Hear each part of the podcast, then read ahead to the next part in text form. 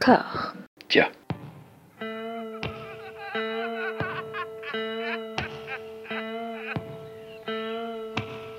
And now for something completely different. Would you like to talk about the meaning of life, darling? Sure, why not? Philosophy for two? Right. Provided the movement never forgets that it is the inalienable right of every man or woman or woman to rid himself or herself or herself. Agreed. Thank you, brother or sister or sister. Where was I? I think you finished. Oh, right. I don't want to talk to you no more, you empty-headed animal food trough whopper. I fart in your general direction. Your mother was a hamster and your father smelt of elderberries. Bonjour et bienvenue à toutes et à tous dans Discordia, le podcast qui tente d'aplanir les débats qui rongent la pop culture de l'intérieur dans une conversation apaisée, dans une conversation apaisée avec un Discordia All-Star. Vraiment, cette semaine, on n'a jamais eu autant de personnes, enfin si, une fois, mais ça compte pas. On est pour, sur le deuxième épisode consacré à la filmographie en tant que réalisateur de Shinya Tsukamoto, et j'ai la joie de retrouver Xavier. Comment ça va Xavier? Oh bah toujours très bien pour parler de Tsukamoto, hein. on va bien s'amuser. Oui, oui, oui, j'ai j'ai trouvé la session goulayante, un peu fatigante, évidemment. Ah bah oui, Tsukamoto forcément, et tu, tu- tu te fais toujours copieusement tabasser, mais, euh, mais c'est, mais c'est, voilà, c'était stimulant, c'était intéressant. C'est, comme je disais la dernière fois, c'est, c'est une vision très particulière de la vie de couple. Entre autres, entre. Voilà. Ouais. Véro, comment ça va, Véro? Ça va super bien. Euh, Je suis très contente moi aussi de cette session. Euh, toujours un plaisir, plein de découvertes. euh, voilà. Des À baffes, de l'amour, tout ce qu'on aime.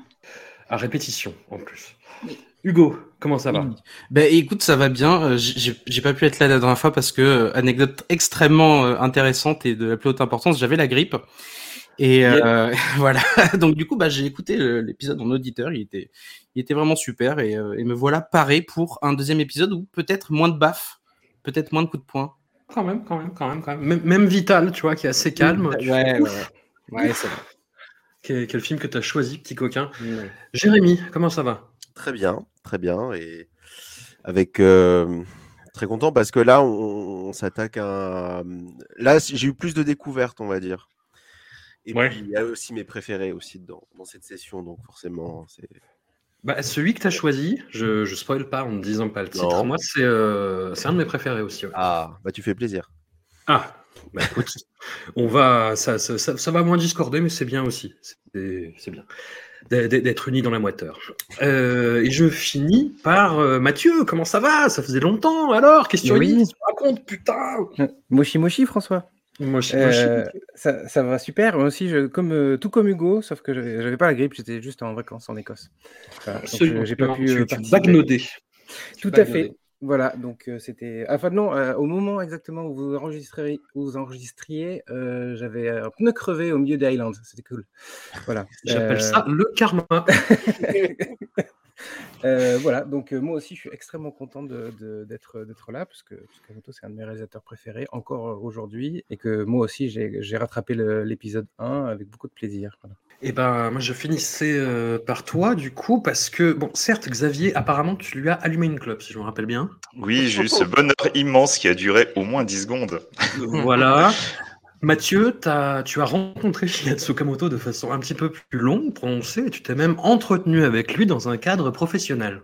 Oui, tout à fait. Et ben, j'aimerais que tu nous racontes ça, quand même. Alors, d'abord, il faut savoir un truc, c'est que je, je suis euh, extrêmement fan de Tsukamoto, à tel point que ma première adresse email s'appelait iguchi le tsukamotiste.msn.com. Voilà. C'est important de le, le spécifier.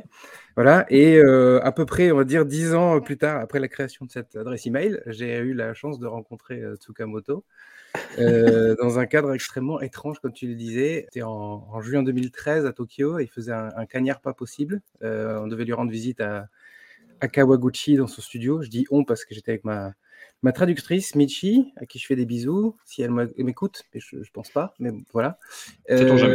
euh, voilà, on sait-on jamais exactement. Et euh, donc Kawaguchi, pour resituer, c'est dans la banlieue de, de Tokyo, euh, c'est là où se trouve le, donc le studio Tsukamoto. C'est une ville euh, qui était connue pour euh, ses, sa- son industrie sidérurgique, enfin pour ses petites fonderies, euh, on va dire, euh, dans les années 70 et, et 80. voilà.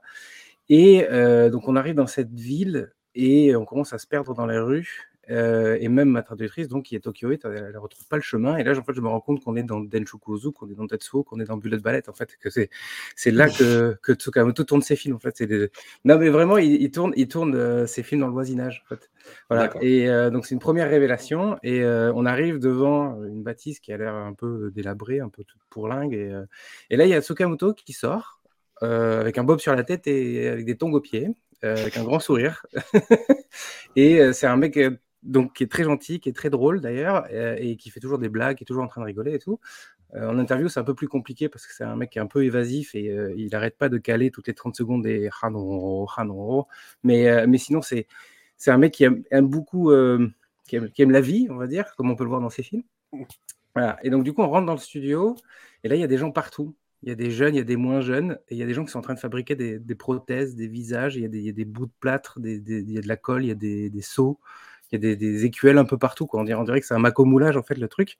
Et euh, on se retrouve euh, là, dans ce truc-là, et euh, je, demande, je lui demande si je peux faire des photos. Et là, il, là, il panique, en fait. Il commence à dire non, non, non, non, non. Il agite les mains, il fait des dit non, non, non, c'est pas possible, c'est pas possible. Je lui demande si je peux aller à, à l'étage. Et là, il a encore plus euh, énervé. Il est là, non, non, non, surtout pas, surtout pas, surtout pas. Et, euh, donc, il, a l'air de s'excuser, mais évidemment, il est en train de me dire euh, d'aller me faire foutre, en quelque sorte, mais à la japonaise, quoi, on va dire, avec sa politesse habituelle. Et donc, je me dis, il doit y avoir un cadavre à pas possible, parce que vraiment, il bloquait tout, quoi. En fait, non, ils étaient juste en train de préparer le film Fires on the Plane. Ils faisaient des, costumes et des, des, sortes de mannequins, voilà, pour faire des cadavres de, de Fires on the Plane, dont on parlera à, l'épisode prochain. Sachant que je vais pas pouvoir tirer quoi que ce soit du mec, on va commencer, on commence l'interview. Là, on se met dans une cuisine. Et Tsukamoto, il me regarde et il me dit Ça te rappelle rien cette pièce là je dis bah non, j'en ai absolument aucune idée, c'est une cuisine quoi. Et il dit et non, c'est le décor principal de Tetsuo 3 c'est l'appartement du héros. Et c'est là, là, que je me suis dit, en fait, ce mec, il utilise tout, quoi. C'est-à-dire que tu vois, euh, ouais. ouais il, il, va, il va avoir le, le, moindre espace dans sa, dans sa maison ou dans son studio, bah, il va l'utiliser, quoi. Comme il a fait avec tous ses potes, quoi. Il a utilisé tous ses potes au fil de, de toute sa filmographie, quoi. Voilà. Et puis, bon, bah, à la fin, bon, bah, l'interview se passe relativement bien. Enfin, je lui offre un beau livre sur Cronenberg, il est tout content.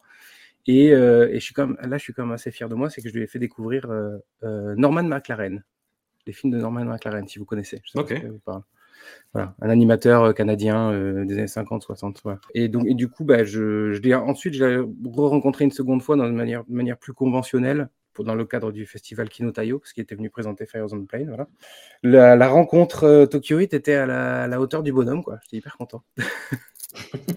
bon, bah, très bien. Et l'interview, tu as dit des, des, choses intéressantes. Est-ce que tu avais. Euh, moi, je sais, je sais que c'est toujours un petit peu compliqué et frustrant de, de, faire des interviews euh, avec traducteur. À, avec traducteur, ouais. ouais. Et, et, surtout japonais, c'est très particulier parce qu'il y a vraiment un, un espèce de, de contretemps qui s'installe en fait. Ouais, absolument. Euh, c'est très compliqué de. C'est pas du tout organique. Il y a pas de. Y a... Tu peux pas rebondir sur les questions, etc. C'est, c'est très bizarre. Et, et, lui étant un peu évasif et euh, étant un peu perdu dans, sa, dans, dans ses pensées, c'est très compliqué de, de de, bah de, comment dire, de condenser un peu ce qu'il dit. Quoi. Donc c'est toujours très, très difficile, c'est un peu frustrant. Pour la seconde interview, c'était plus simple parce que c'était dans le cadre du, du festival, donc j'imagine que le mec était rodé et puis répété, répété, répété. Mmh. Mais, euh, mais là, quand je l'avais rencontré, en plus, j'avais l'impression d'un peu le perturber. Il était en plein milieu de ses, de ses préparatifs, de, de, sa, sa pré-production. Quoi. Et donc c'était un peu, un peu étrange. Et euh, ceci dit, il m'a quand même donné une heure et demie, mais. mais euh, après, il faisait chaud aussi. Enfin voilà, c'était compliqué quoi. Voilà. donc, euh, donc oui, oui, mais, mais, dans tous les cas, c'est toujours compliqué les interviews avec des avec traducteurs quoi. Ça c'est sûr. Ouais.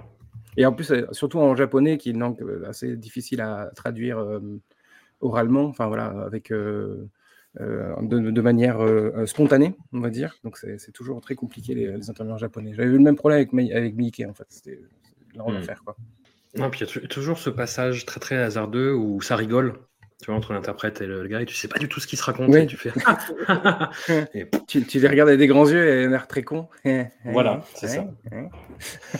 c'est compliqué. Tu gardes la parole, Mathieu. Tu as choisi euh, le premier film de cette deuxième session. Nous sommes en 1998, après Tokyo Fist. Shinya Tsukamoto revient au noir et blanc, reste devant la caméra avec Boulette Ballette, film voilà, j'allais dire d'une noirceur avec le noir et blanc forcément, mais qui, qui entame aussi une phase euh, arty. je le dis pas forcément comme un gros mot, mais il y a beaucoup d'influences euh, qui, qui, qui, planent sur ce film, que ce soit euh, ouais, la nouvelle vague, que ce soit Sugo Ishii, que ce soit Léo Carax, ça va dans tous les sens, ça mange un petit peu à tous les râteliers.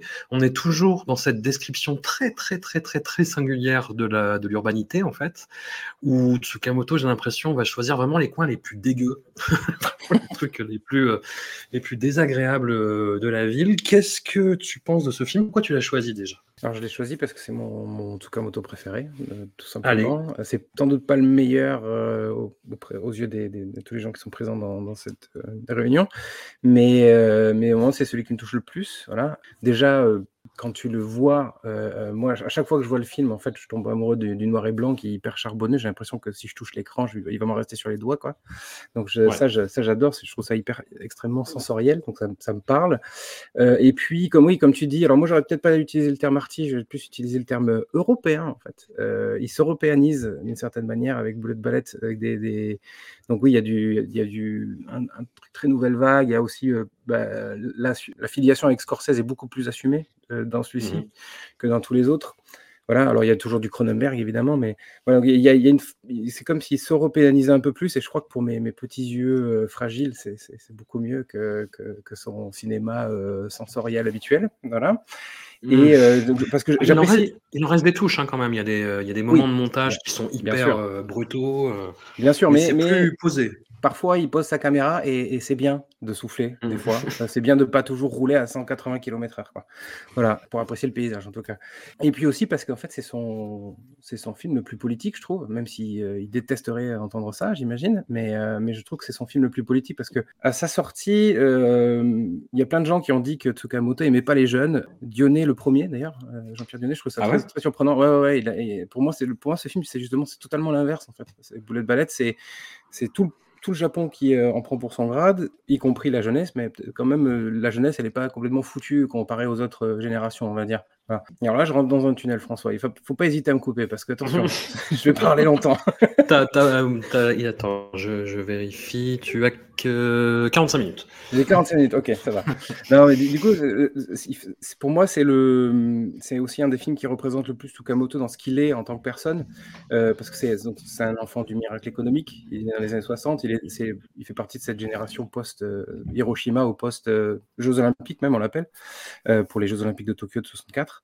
Et euh, il a littéralement vu Tokyo sortir de terre une seconde fois. Il a assisté à cette espèce de course au progrès euh, qui, qui, qui avait pour but de faire disparaître les fantômes du passé. Quoi. Et pour moi, le plus gros fantôme dans Bullet Ballet, justement, c'est celui de la guerre, cette espèce d'obsession des armes à feu qu'il y a dans, pendant tout le film, euh, les images subliminales de guerre, les obus qui éclatent dans un Japon qui est euh, plus ou moins démilitarisé. Je veux dire, dans ce sens, il y a le, donc le, le tueur du film. Euh, Désolé, on va spoiler comme des bâtards, mais euh, le, le- donc le, tueur euh, du, du film, c'est c'est l'ancienne génération. Il incarne une sorte de fantôme du passé. C'est le c'est celui qui a connu la guerre, quoi. Voilà. Et qui vient buter les jeunes un à un avec à l'aide d'une arme à feu, pas avec n'importe quelle. euh, il les tue pas en les étranglant, etc. Il les tue avec une arme à feu, quoi. C'est le, sy- le symbole de- de- du militarisme, quoi. Et il a cette phrase terrible qui est qui perd meurt dans le film. Et après, on a aussi le personnage de Tsukamoto qui est entre les deux. C'est, le- boomer. En tout cas, il serait considéré comme boomer aujourd'hui. Voilà. Et on a cette bande de voyous. Et donc, du coup, on a, ces trois générations du Japon qui s'entrechoquent, qui se télescopent, on va dire. Donc, on a celle qui essaie de vivre parce qu'elle a vu la mort. On a celle qui veut vivre. Et puis après, on a celle qui sait pas trop comment vivre parce qu'elle est coincée entre cette espèce de truc euh, entre la, réalité et le rêve dont parle euh, constamment Tsukamoto dans tous ses films en fait. Voilà. Euh, est-ce que est-ce qu'on est dans, dans un truc est-ce qu'on a le sens des réalités? Est-ce qu'on est complètement perdu parce qu'on est dans une société fantasmagorique construite artificiellement par par un Japon effréné quoi? Voilà. Et justement cette jeunesse qui est hyper intéressant, c'est que elle est nihiliste, elle est violente et pour moi c'est l'étape ultime d'une société japonaise qui a complètement échoué quoi. En fait, et le, le propos du film, il est là euh, pour moi. Voilà. Et, euh, et c'est justement le film qui critique peut-être le plus le Japon moderne dans toute la carrière de Tsukamoto, je dirais. Mhm. Attention, statement. Mais voilà, donc je, je, c'est pour ça que j'adore ce film-là. quoi. C'est vraiment euh, un truc, il y a, un- il y a un, vrai, un vrai message derrière. Quoi. Voilà. Alors que euh, bon, il y a des messages dans tous ces films, mais, euh, mais, euh, mais celui-ci en particulier, c'est vraiment un, un, un truc qui, qui est pas seulement formel, qui est pas seulement euh, cyberpunk. C'est il y, a- il y a vraiment un ancrage dans la réalité, quoi. Voilà, dans, Mm. une forme de réalisme. Bah, J'avais été un peu déçu à l'époque en le voyant euh, au cinéma. Il était sorti parce que j'avais vu Tokyo Fist avant et je trouvais que le rôle que se donnait Tsukamoto était un petit peu trop euh, similaire. Tout, tout ce que tu, ce que tu m'as dit à l'époque, je l'ai vu plus à la revoyure là. Ouais. Euh, C'était peut-être un, un des films que j'aimais le moins parce que je trouvais le, le moins immédiatement percutant, où il fallait vraiment rentrer dans, ju- justement dans, dans- dans la proposition du film qui tranchait par rapport aux précédentes, par ce côté européen. Je vais reprendre ton terme, par respect. Ouais, qu'est-ce que tu penses, toi, de l'incarnation de Tsukamoto? Quand tu dis que c'est le film qui lui ressemble le plus, c'est pas forcément son personnage, c'est le tout, c'est le ton, c'est le discours, quoi. Ouais, ouais, et puis euh, Tsukamoto, quand même, bon, euh, des- les, les films suivants, ce sera moins le cas, mais Tokyo Fist, comme, euh, comme Ballet, il, il est un peu en. C'est le, le protagoniste, enfin, c'est le, le- le rôle principal, mais quand même, il, y a une, il est un peu en retrait, quoi, d'une certaine Ouais. manière. Et je crois que c'est un peu le, cette espèce d'œil du réalisateur aussi, qui est encore euh, un peu en retrait, et il rentre pas totalement dans, son film de la même manière que dans Tetsuo, c'était le créateur, quoi. Euh, donc il y avait une sorte de, côté démurge dans, Tetsuo, euh, le premier en tout cas. Et là, dans Tokyo Fist et dans, et dans Bullet Ballet, il y a un peu ce côté, ouais, j'observe, c'est de l'œil, quoi. Mais moi, ça m'a pas dérangé plus que ça, en fait, c'est plus le, dans Bullet Ballet en particulier, c'est quand même le- la génération entre deux, quoi. Il sait pas où se mettre, Mm. au final. Il sait pas trop ce, ce qu'il en est. Il sait, il sait juste que euh, sa petite amie vient de mourir et qu'en fait, il a envie de vivre, quoi. Enfin, on sait pas si sa vengeance est un désir de mort ou un désir de vie, d'ailleurs. C'est un peu étrange. Mais euh, d'ailleurs, Tsukamoto, lui, il parle de de film confus. hein. Lui-même, il qualifie son film de confus. Quoi. Et euh, c'est un truc en interview, il y avait dans les bonus du, du coffret de, qui était sorti au milieu des années 2000, il parle de, il dit que son film est, est extrêmement confus parce que lui-même ne savait pas comment le terminer aussi. Voilà. Hmm. Donc, euh, donc c'est pour ça qu'on a une fin un peu euh, vigilante avec euh, avec ce, ce- ce vieux monsieur qui jouait dans les films de Kurosawa, dont j'ai oublié le, le nom, je suis désolé, mais euh, qui, qui vient buter tous, tous ces, tous ces sales jeunes. Qui veut se lancer sur euh, Bullet Ballet en complément, euh, effectivement, de, de cette euh, de ce panégyrique de Mathieu? Je, je peux me lancer si jamais. euh, Écoute, tu, tu as une Si rampe devant toi. Ouais. non, mais c'est un, c'est un, c'est un film que j'ai euh, que j'ai que j'ai également beaucoup aimé, alors que je le connaissais pas euh, aussi bien que que Mathieu, mais euh, ce qui m'a marqué, euh, en dehors évidemment de la récurrence et de, de, de, l'affiliation avec euh, Tetsuo, Tokyo Fist, c'est en fait, euh, j'ai l'impression qu'il fonctionne aussi par effet d'accumulation jusque-là sur sur ces films, c'est-à-dire que on retrouve à nouveau le gang, on retrouve à nouveau la boxe aussi. dans, dans Bullet Ballet, on retrouve tous ces lieux urbains sales. Et en fait, j'ai l'impression que jusqu'à Bullet Ballet, et c'est peut-être pour ça aussi que Mathieu le trouve à la fois peut-être plus, enfin plus politique et, d'une certaine manière, il est aussi très abouti de ce point de vue-là, c'est qu'il il tire bénéfice de pas mal de, de, de ce qu'il a fait avant. Et du coup, c'est vrai que le, le film a une certaine, une certaine densité, hein, on pourrait le dire, euh, avec une grosse esthétique euh, clip. Et d'ailleurs, je sais pas si, alors ça, j'ai pas de, j'ai pas de réponse à ces questions, mais est-ce qu'il est plus européen parce qu'il est plus européen ou parce qu'il a été repris aussi beaucoup plus peut-être dans les années 2000 j'ai l'impression que c'est quelque chose ce qui ce qu'il a fait là avec Bullet Ballet qui a été repris énormément par les réalisateurs de clips euh, dans, dans, dans les années 2000 et, et notamment par euh, les réalisateurs de clips euh, en, en Occident. Donc je sais pas s'il est aussi plus européen de base ou si c'est parce que finalement la manière dont il a circulé a aussi été davantage reprise en, en Occident mais euh, mais ouais non le, le montage est, est complètement euh, complètement heurté. Euh, enfin tout est tout est encore euh, très très très vénère très violent. Il y a toujours cette fascination. Alors cette fois le, le on n'est plus dans dans, dans Tetsuo où le, le corps euh, se mêle au métal mais où le, métal devient une extension de ce que le corps enfin de de la manière dont le corps peut détruire euh, ce qui l'entoure. Et ouais non c'est vraiment enfin j'ai j'ai pris une sacrée claque hein, pour le coup. euh. Xavier. Ah bah écoute, euh, pour moi c'est euh, c'est c'est la version Tsukamoto de La Fureur de vivre. Et certes à la fois pour le côté jeunesse, mais bon qui est qui est assez évident. Mais il y a aussi plusieurs scènes au fur et à mesure du, du film où tu vois que cette, cette fureur de vivre, c'est à la fois les vieux qui ont qui ont perdu quelque part ce, ce, truc qui les rendait vivants. Tu vois, genre les vieux yakuza euh, qui sont en train de dire euh, à un mec euh, en train de en train de s'entraîner à la boxe, tu vois, toi tu t'entraînes et tout machin. Nous à l'époque, on n'avait pas besoin de s'entraîner, la vie était dure, voilà quoi. tu sens qu'il y a un regret de cette période qui potentiellement les, les faisait sentir plus vivants, plus forts t'as as le personnage de, Tsukamoto qui lui, euh, bah, sa fureur de vivre est en fait contrebalancée par la mort de sa femme, enfin son suicide, et du coup cette recherche de, cette arme euh, pour euh, pour essayer bah, de, goûter à quelque chose. Et c'est un peu avec ce chemin qui va lui-même redécouvrir une forme de vie puisque avant il était euh, bah, comme précédemment dans les films de Tsukamoto, des personnages qui sont emprisonnés à cause de la société, à cause de la ville, des personnages qui sont globalement faibles, etc.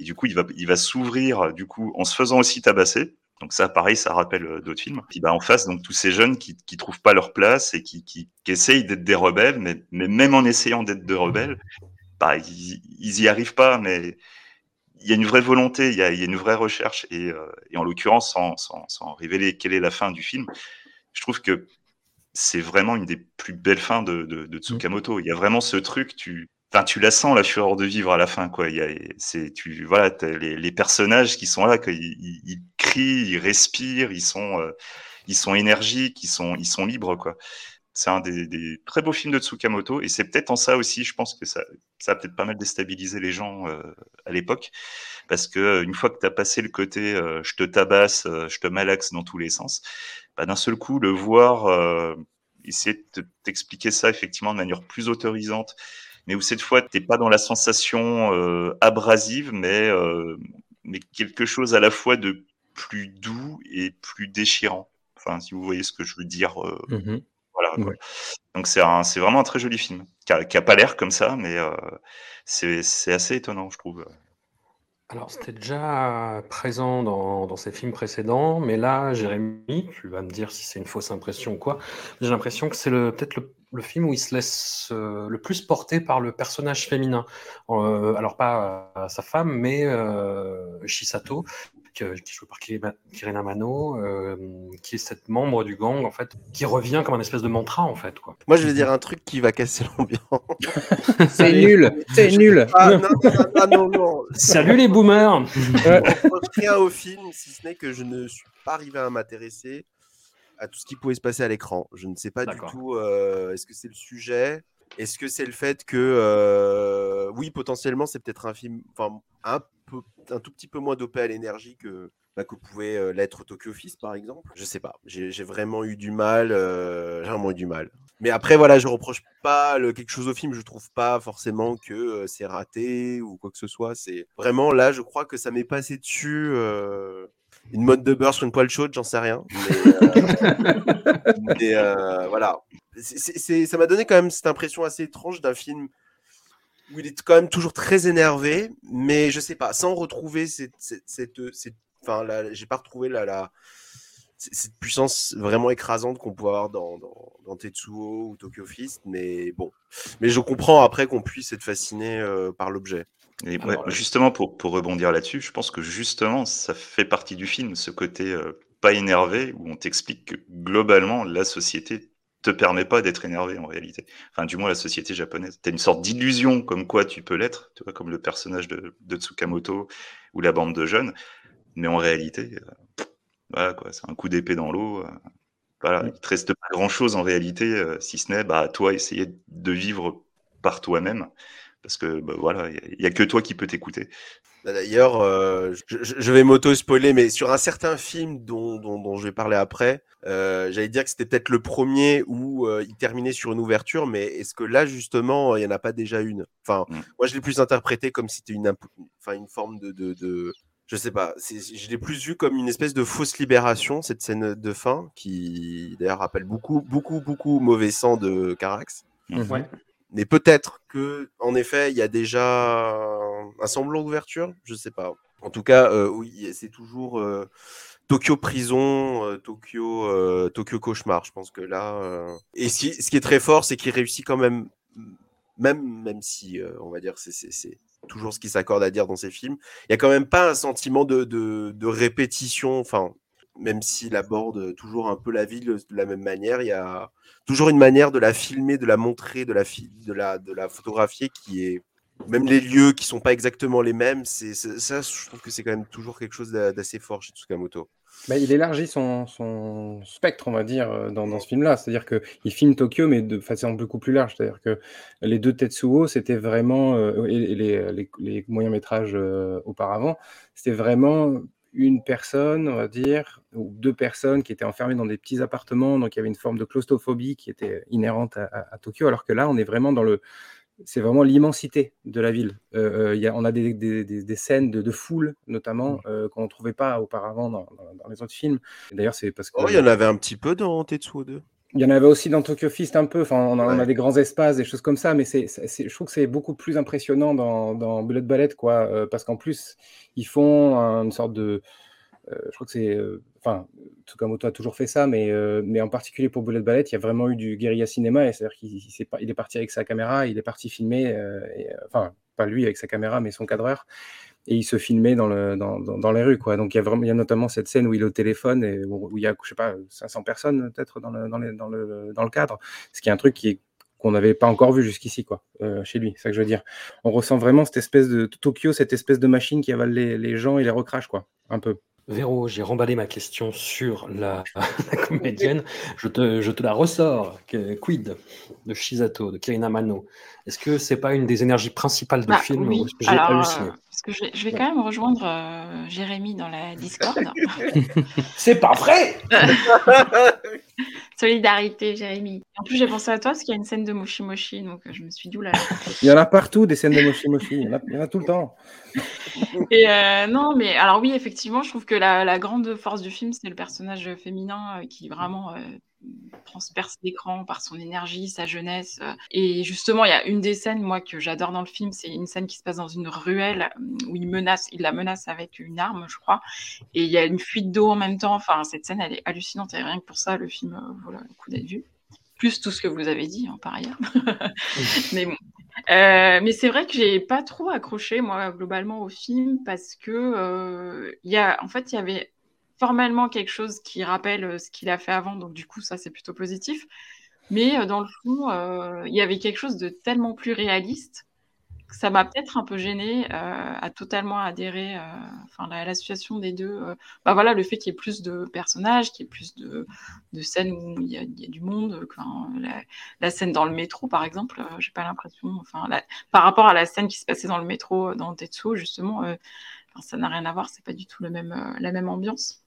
Et en plus, il y a ce côté, euh, oui, c'est peut-être effectivement le, le, film où il est, qui lui ressemble le plus, mais parce que euh, bah, c'est un personnage dépressif en fait, euh, et qu'il est, enfin, il est complètement dépressif. Et d'ailleurs, il y a c'est intéressant parce qu'il y a ce truc de génération là dont vous parliez qui est, qui est quand même le cœur du film, qui moi m'a un peu gêné aussi parce que je me suis demandé dans quelle mesure il devenait pas réac à ce moment-là en fait. non mais vraiment parce qu'il y a un peu ce côté, moi j'étais punk quand je faisais Tetsuo et les punks maintenant c'est ça en fait. Enfin, je sais pas, je, je, me suis posé la question, après ça c'est mon interprétation. Et du coup, à un moment donné, le personnage se demande quand même euh, que comme il est dépressif, est-ce que la solution, ce ne serait pas de faire des enfants? Et ça me... Bon, déjà, je, des enfants et qui nous écoutent ne sont pas d'accord avec cette solution, peut-être que ça ne ferait qu'empirer les choses. Du coup, il y a tout ce truc de, de, de génération et de qu'est-ce que, comment les générations d'après euh, sont... Euh, différentes, voire euh, pires euh, que les autres, ou alors euh, complètement vidées de leur substance. En fait, j'ai pas vraiment su, lui, quel était son regard là-dessus, en fait. Dans, un bout d'interview que j'ai vu de lui, justement, il avait l'air un peu de dire oui, je comprends pas les jeunes de maintenant, etc. Donc je me suis dit, oula, pas, pas terrible, le discours, du coup.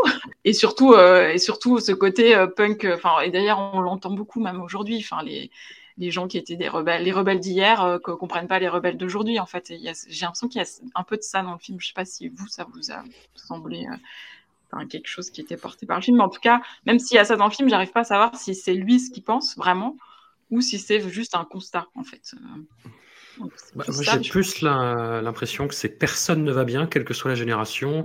Et la fin, à ce niveau-là, c'est ben, n'allons pas bien, mais ensemble. Voilà. Mm. ce, qui est, une forme d'ouverture. En, en, vrai, la, réac euh, en premier visionnage, j'ai, euh, j'ai eu peur en fait de le ressentir à différents moments dans ces films.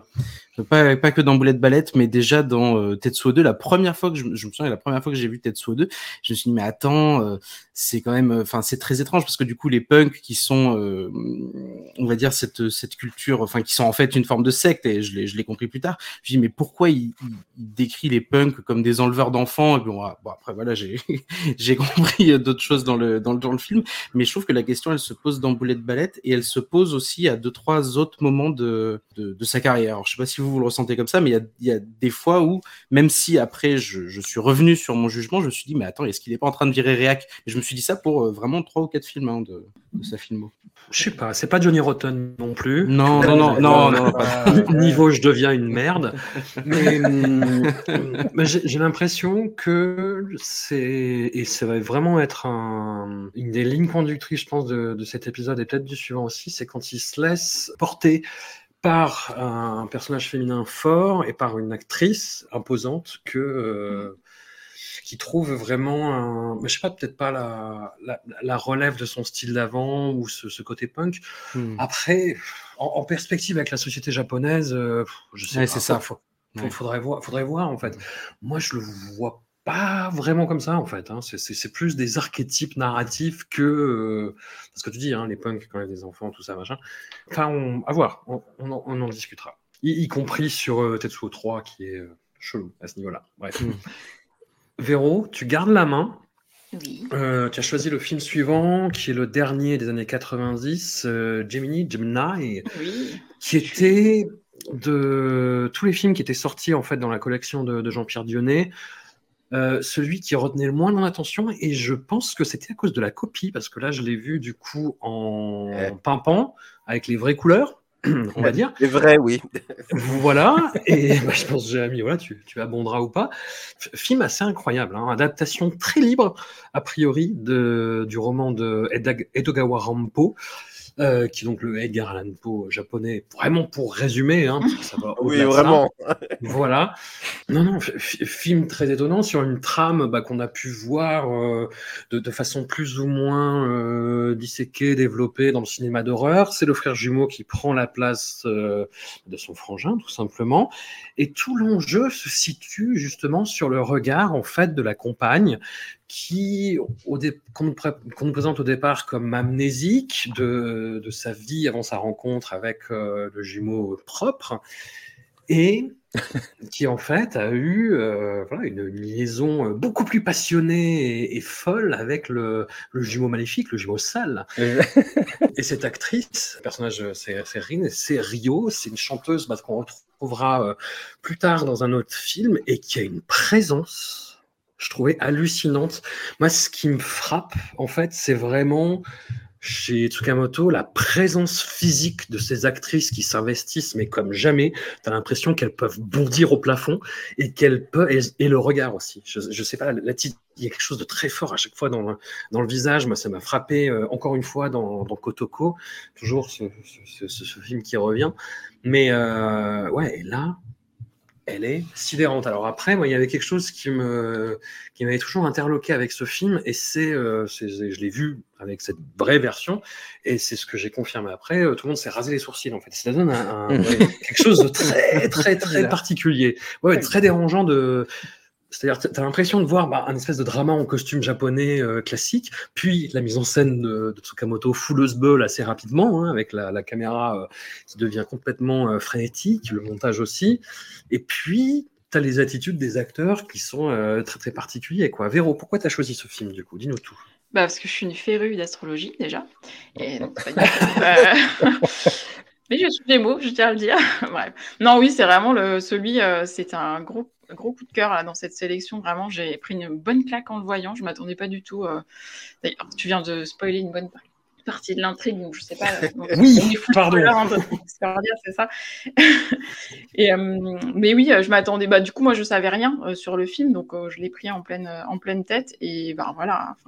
Que comme tu le disais, c'est déjà c'est une histoire adaptée de Edogawa Rampo, et du coup, bah il y a quand même ce, ce côté, bah en même temps de film en costume, donc mm. visuellement traditionnel avec des gens en, enfin, en kimono dans des, dans, des, dans des maisons traditionnelles japonaises, etc. Donc vraiment tout ce, cet imaginaire plutôt historique du Japon. Et puis une histoire voilà, un peu mystérieuse qui, frise avec le fantastique.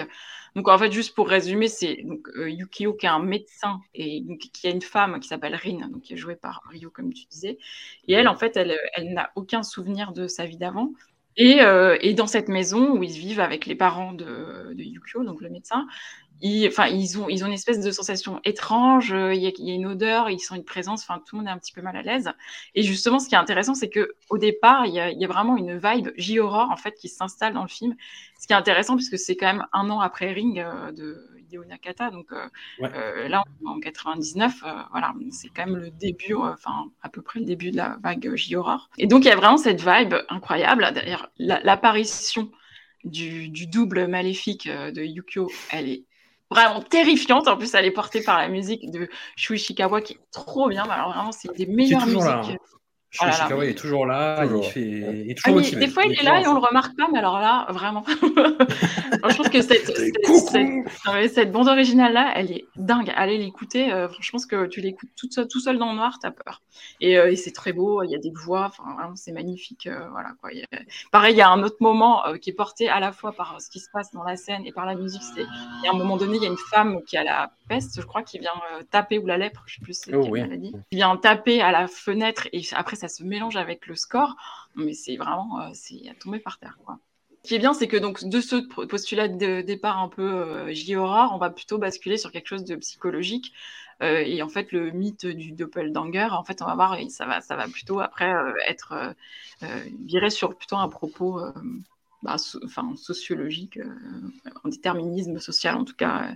euh. C'est de ça que parle le film, puisqu'en fait, au départ, euh, Yukio plutôt quelqu'un qui méprise les gens pauvres, des bidonvilles, qui ramènent des maladies, etc. Donc lui, il est tout propre et tout, avec sa petite femme toute propre et tout. Et en fait, quand il va être confronté avec, à cette version de lui qui a grandi dans les bidonvilles, bon, bah, le, choc, forcément, va être terrible. Qui est très beau dans ce film-là, ce que tu disais, c'est que tu vu une version avec une belle image, c'est que l'image, elle est incroyable, vraiment. y a- Ouais. Et alors, on parle souvent du noir et blanc de, de, de Tsukamoto, mais là, les couleurs, euh, c'est juste incroyable. En fait. Euh, enfin, du, du rouge, du bleu. Alors, euh, ça fait pas du tout giallo comme on pourrait le croire dit comme ça, mais par contre, ça, ça reflète vraiment l'état d'esprit des personnages et les phases de l'histoire dans lesquelles on est. hein. Vraiment, euh, le, le bleu, c'est toujours pour des choses un peu, un peu étranges et fantastiques, et le rouge pour plus euh, ce qui est rattaché à la réalité, j'ai l'impression. Et, euh, et en plus, bah, du coup, cette double couleur, ça résonne avec les, les deux personnages. Et en fait, ce qui est, ce qui est intéressant avec le film, donc par rapport à ce, à ce discours sur le déterminisme social, c'est qu'en fait, il y a une sorte de happy end, on va dire. Alors, je mets des gros guillemets, j'en Euh, oui. Euh, Puisqu'en fait, euh, le personnage de Yuko, donc, il va être en- envoyé au fond d'un puits, donc vraiment, on dirait le puits de, de Ring. Et donc, l'autre va prendre sa place, il va voler sa vie, sauf que en volant sa vie, il va devenir euh, ce qu'était Yukio, c'est-à-dire quelqu'un de plutôt euh, réservé, froid, etc. Et euh, pour, sort- pour reprendre sa vie, Yukio va devoir devenir le sauvage qui était son frère quand il est arrivé. Et au final, à la fin, tout entre dans l'ordre. Et c'est absolument déprimant. C'est-à-dire qu'en fait, surtout, ça se termine sur le personnage de Rin, donc la femme. Donc Rin, d'ailleurs, qui a une des meilleures scènes du film aussi, puisque à un moment donné, elle a un long monologue quand ils sont tous les deux au lit, donc avec le double qui a pris la place de Yukio et qui du coup se, se- se comporte tellement comme lui bah, qu'il est chiant à mourir, euh, surtout au lit. Et, euh, et en fait, euh, elle a un long monologue qui est vraiment digne d'un- d'une scène de théâtre où elle va se lever et où le décor derrière elle a, a été modifié par rapport à ce qu'elle est en train d'expliquer. Et on comprend en fait sa frustration et sa déception fa- face à l'attitude de cet homme qui était censé être l'homme de sa vie, euh, qui, qui s'est né à la folie, et qui finalement, finalement va plutôt choisir de, de la décevoir euh, par euh, compétition ou besoin de, de- de puissance, de, de prendre la place d'un autre homme. euh. Enfin, voilà. Donc du coup, comme souvent chez Tsukamoto, non seulement il y a un triangle amoureux, parce que ça on l'a déjà, on l'a déjà vu dans la première émission, et on va encore le voir dans cette émission. Et en plus, c'est la femme qui, qui est puissante en même temps, qui est, qui est là, qui crève l'écran, en plus en termes de comédienne, mais aussi en termes de personnage, mais qui est la victime de, de, l'ego des hommes, en fait, à chaque fois. Euh, en fait, je trouve que ce film, c'est un film de commande au départ, mais pour moi, c'est du Tsukamoto digéré, et du coup, ça, ça donne vraiment du très très grand cinéma. Vraiment, ce film, c'est pour moi, c'est un chef Vraiment. Mais parfois, euh, en fonction des cinéastes, les, les- les œuvres de commande révèlent le meilleur euh, de leurs auteurs. Ouais, Euh, tout à fait. C'est c'est comme ça. C'est c'est pas moi qui fais les règles. C'est pas pas moi. Xavier, Gemini. Ah bah, moi, Gemini, c'est. pff, Qu'est-ce que j'adore le film. C'est- c'est- C'était euh, absolument dingue. Je me souviens encore précisément quand je l'ai vu pour la première fois. Tu vois, c'est euh, c'est pour te dire. Et, et ce qui est marrant, c'est que c'est le. J'étais persuadé que j'aimerais pas le film parce que là, j'avais vu la bande-annonce qui tournait, euh, qui, qui tournait quand même à la télé. Pourquoi Et, euh, et, et la bande-annonce, elle était mais tellement dingue avec la musique et tout machin. Je me suis dit mais mais c'est pas possible. Jamais de la vie il fera un film à, à- à cette hauteur quoi. C'est pas possible. Eh bah si, Eh ben, si si, si si. Tu l'as vu ma claque? Qui va venir? Eh bah tu vas vraiment la voir la claque. Non non, c'est absolument génial. Moi, Edogawa Rampo, c'est un auteur, euh, c'est un, au- un auteur que j'aime beaucoup. Donc c'est vrai qu'on on- du fait de la référence à Edgar Allan Poe, on dit souvent c'est le Edgar Allan Poe japonais. Alors qu'en réalité, c'est une des, des bases absolues de l'horreur au Japon. Enfin, lui et euh, je sais plus comment il s'appelle, un Hollandais en fait qui, a, qui avait euh, réuni les histoires, qui a servi euh, pour Kwaidan, par exemple. Plus Et, euh, pervers quand même que Pau. Ah oui, oui, bien sûr. Ouais, carrément, carrément. Et, euh, et, euh, et surtout, Edogawa Rampo, c'est à la fois de l'horreur, mais on voit aussi des traces d'Eroguro dedans. Il y a, il y a un côté sadique dans, dans, dans ces histoires. Il aime le gore, il aime, euh, il aime quand ça fait mal. C'est, il y a- voilà, il y a un côté SM, quoi. Et, euh, et c'est, du coup, c'est un, c'est un auteur qui est vraiment passionnant. Et du coup, voir quelqu'un comme, comme Tsukamoto, qui clairement est un, des, lecteurs de, de Edogawa euh, s'attaquer comme ça à une, telle référence, c'est assez étonnant de voir à quel point le film reste pourtant un film de Tsukamoto. La, la nouvelle d'origine, c'est vraiment un combat contre le bien et le mal. Donc voilà, chaque, chaque jumeau représentant euh, une de ses facettes. Et clairement, Tsukamoto, il est plus intéressé par cette contamination, en fait. Quand le bien et le mal vont s'affronter, voilà, cha- chacun va contaminer l'autre pour peut-être devenir quelque chose de pire, mais potentiellement devenir quelque chose de meilleur. Alors, du coup, à la fin, libre à vous de savoir euh, si c'est pire ou si c'est mieux. Ça, voilà, interprétation de chacun. Mais il y a un truc qui était vraiment très, très, très intéressant. Et pareil, euh, Gemini, bah, moi, Rio, euh, pff, cette actrice, elle est dingue, quoi. Enfin, que je, en fait, c'est un mannequin à l'origine qui, a- qui avait fait pas mal de DTV, euh, comme on Qui peut a fait de la musique aussi. Ouais, qui a fait, qui a fait de, la, de la musique aussi. Et elle a une telle présence dans, dans Gemini. Je crois que c'était son premier film euh. Ouais, mais alors cette présence, elle l'a pas tout le temps. Et c'est là que tu vois le côté très révélateur de, de Tsukamoto aussi, quoi. Qui, qui emprunte un côté, euh, quand il est dans le film, il a un côté limite sacrificiel. C'est-à-dire qu'il se fait toujours tabasser par ses, par ses actrices, généralement. En disant, bah vas-y, révèle-toi en me fracassant la gueule, quoi. Et, hum, et Rio, moi, je l'ai revu chez Kitamura, tu vois, par exemple. Et Ouais. elle a- euh, Après, les films sont moins bien. hein. Moi, je suis moins fan de Live et, euh, et Azumi Ouais. où euh, elle était apparue. Alors, c'était pas Kitamura, mais dans ce film qui avait eu une petite hype et qui vieillit très, très, très mal, qui s'appelle Cacherne. Ah oui, non, mais, non, mais non, euh, était déjà vieux à la sortie. Ouais. hein. Je suis désolé. Ouais, Jamais ouais. jamais. Euh, Ça, à l'époque, tu- c'était un peu la roulette russe quand tu achetais des DVD import parce Ouais. que tu savais pas forcément grand chose des films. Cacherne, j'avais payé 50 balles. Oh. J'ai vu le film, j'ai Ah non, mais- ah, bande de bâtards. Bande de bâtards. Je te, je C'est un te, coffret ultra collector. euh, je te rassure, quand j'ai vu la bande-annonce de Cassern, mais j'étais fou. hein. Ouais, Donc euh, je comprends. T'inquiète, je ne te juge pas. ouais, ouais, ouais. C'est un mélange des Chevaliers du Zodiac et de The Wall des, des, des Pink Floyd, euh, niveau esthétique et niveau, discours aussi, bizarrement. Non, non, ça donne pas envie, vraiment. Ouais, c'est affreux. Hugo, euh, Oui. revenons sur, sur Gemini. Eh bien, écoute, euh, les, les, les premières minutes, j'étais pas sûr d'aimer. Ouais. Et, et au final, eh, si, bien sûr que si. J'ai l'impression qu'il va aussi chercher, ce qui- c'est ça qui est plaisant avec ce film, c'est qu'il va chercher de de- de- d'autres références, c'est-à-dire que, je- bon, il l'avait peut-être déjà fait, mais j'ai vu aussi un peu de Junji Ito, là, peut-être un peu plus. Et Ouais. euh, non, je pense que ça, c'est juste l'esprit japonais. ça- euh. tu penses? Ben, c'est ce que disait Xavier, c'est je pense une grande partie de l'art japonaise qui découle vraiment des deux Gawa Rampo. Ouais, oui, oui, oui. il, y a, oui, il y a ça- un côté grotesque qui ressort souvent pas- dans, dans l'horreur japonaise. voilà.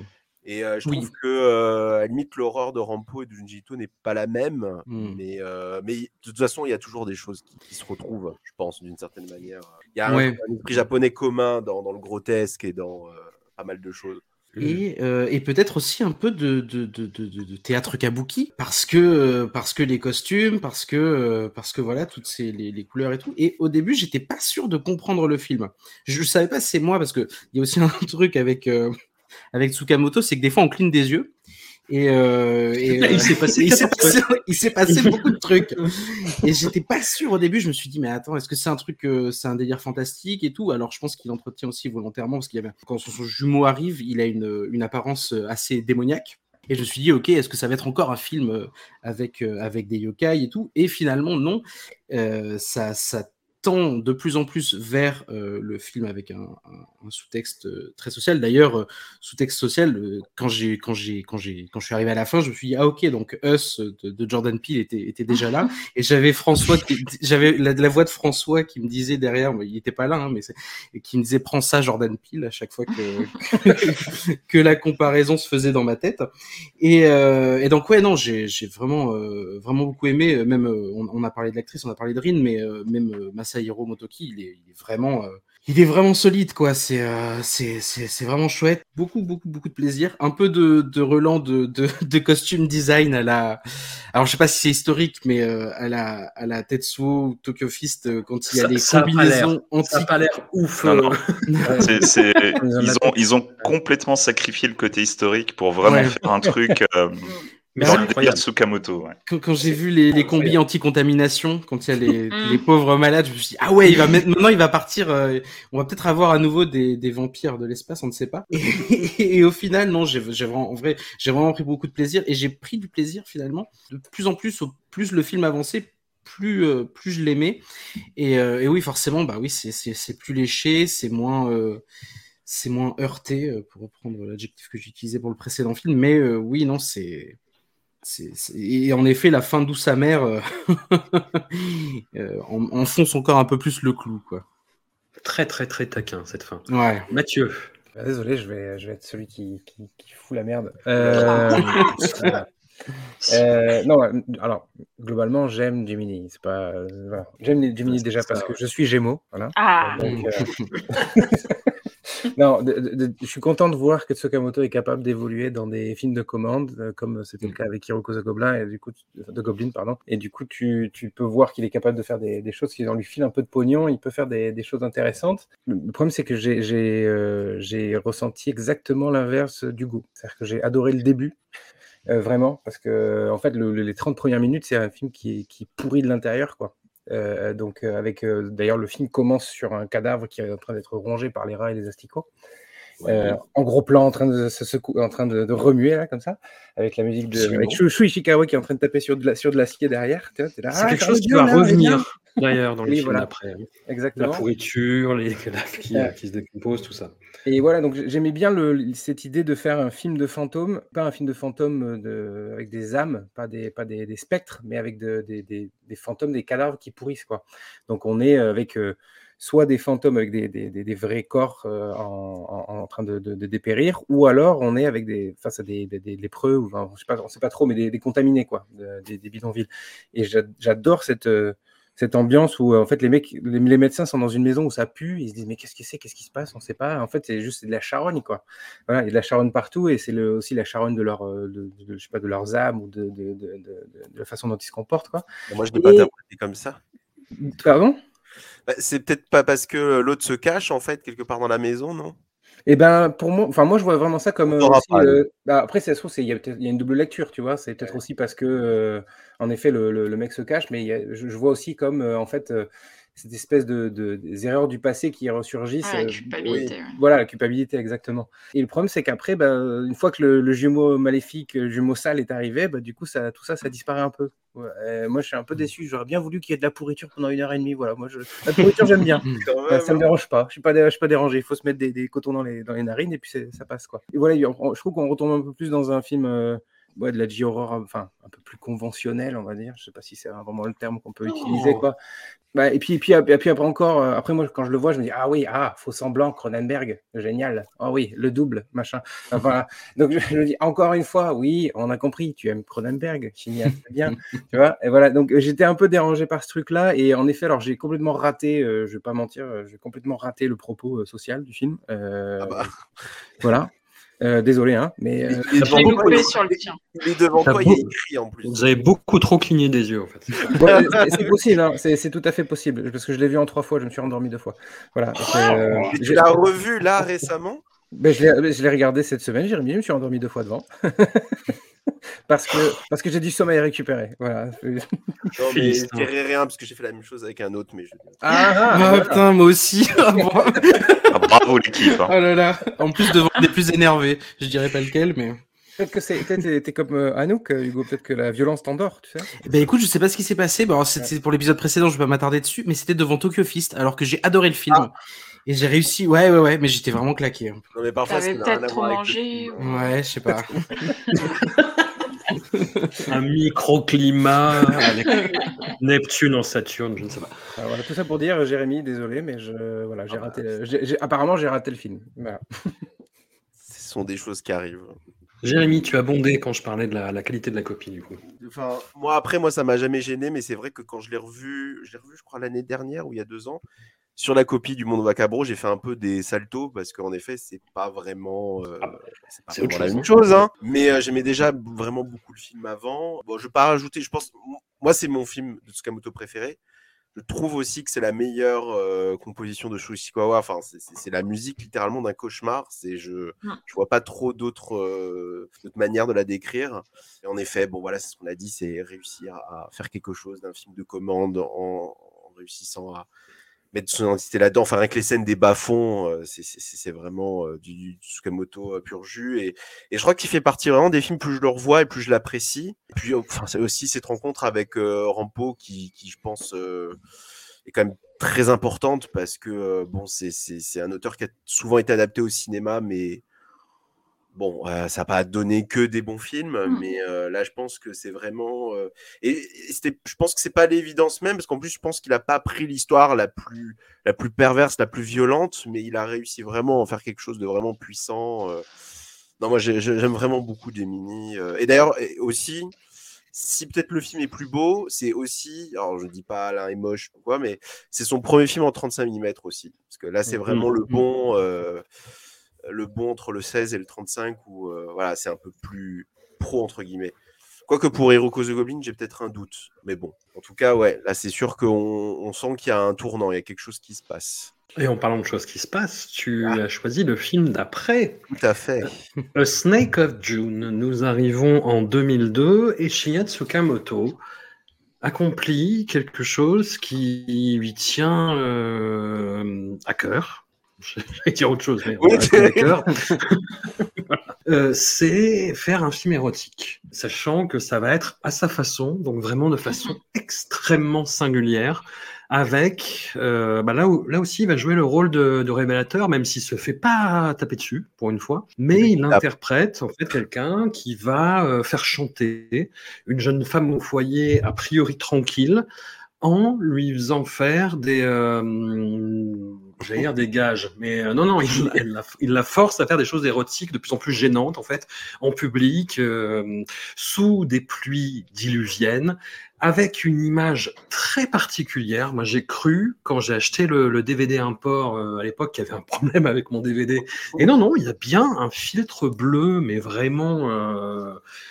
Qui, est assez envahissant parce que enfin, on n'a pas l'habitude de, de, de, voir ce genre d'esthétique quoi. Et le film est toujours à la lisière du grotesque, mais arrive à composer de briquet de broc vraiment quelque chose d'inédit et de, très trouble.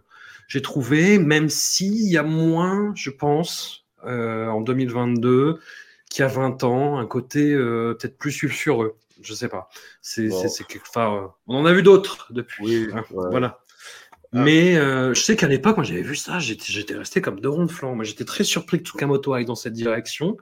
Je trouvais le film, euh, comme je te dis, il y, a des plans, il y a euh, des, des, compositions, des idées qui sont complètement grotesques, mais je trouve que ça tient et que c'est fascinant. Le film a euh, une place très très particulière, je trouve, dans sa filmographie parce que, comme je l'avais dit dans l'épisode précédent, Tsukamoto, c'est quelqu'un comme Kitano dans les années 90. Il était suivi, ses films sortaient, sont à peu près tous sortis en salle. Au début des années 2000, c'est un peu la consécration parce que les films passent sur Canal, plus euh, les DVD de Studio Canal qui sont arrivés. Et donc arrive au milieu Snake of June et je me souviens très très bien à l'époque que, bah, j'étais c'était le moment où j'ai découvert Tsukamoto donc évidemment j'étais intéressé et, et c'était un peu résumé comme euh, ah Tsukamoto a fait un drame à, à, la Eyes Wide Shut et d'un coup le film a disparu. Oui, que j'ai lu, il pas Et le film a disparu, c'est-à-dire que le film est passé, euh, je crois, à l'étrange festival à l'époque. Il a eu des prix à Venise il a fait son tour de festival et le film a disparu. Et en fait, Tsukamoto a littéralement disparu de la France en fait à partir de ce film-là pour des raisons que voilà. Est-ce que, enfin, j'allais dire, euh, mais de être non plus, c'est techniquement pas un film euh, d'horreur ou voilà ou même, enfin c'est je ne sais pas en fait ce qui s'est passé pour que ce, film-là, euh, bah, même la suite, parce qu'après tout ce qui a suivi, à part un ou deux, ne, ne, sont jamais apparus en France.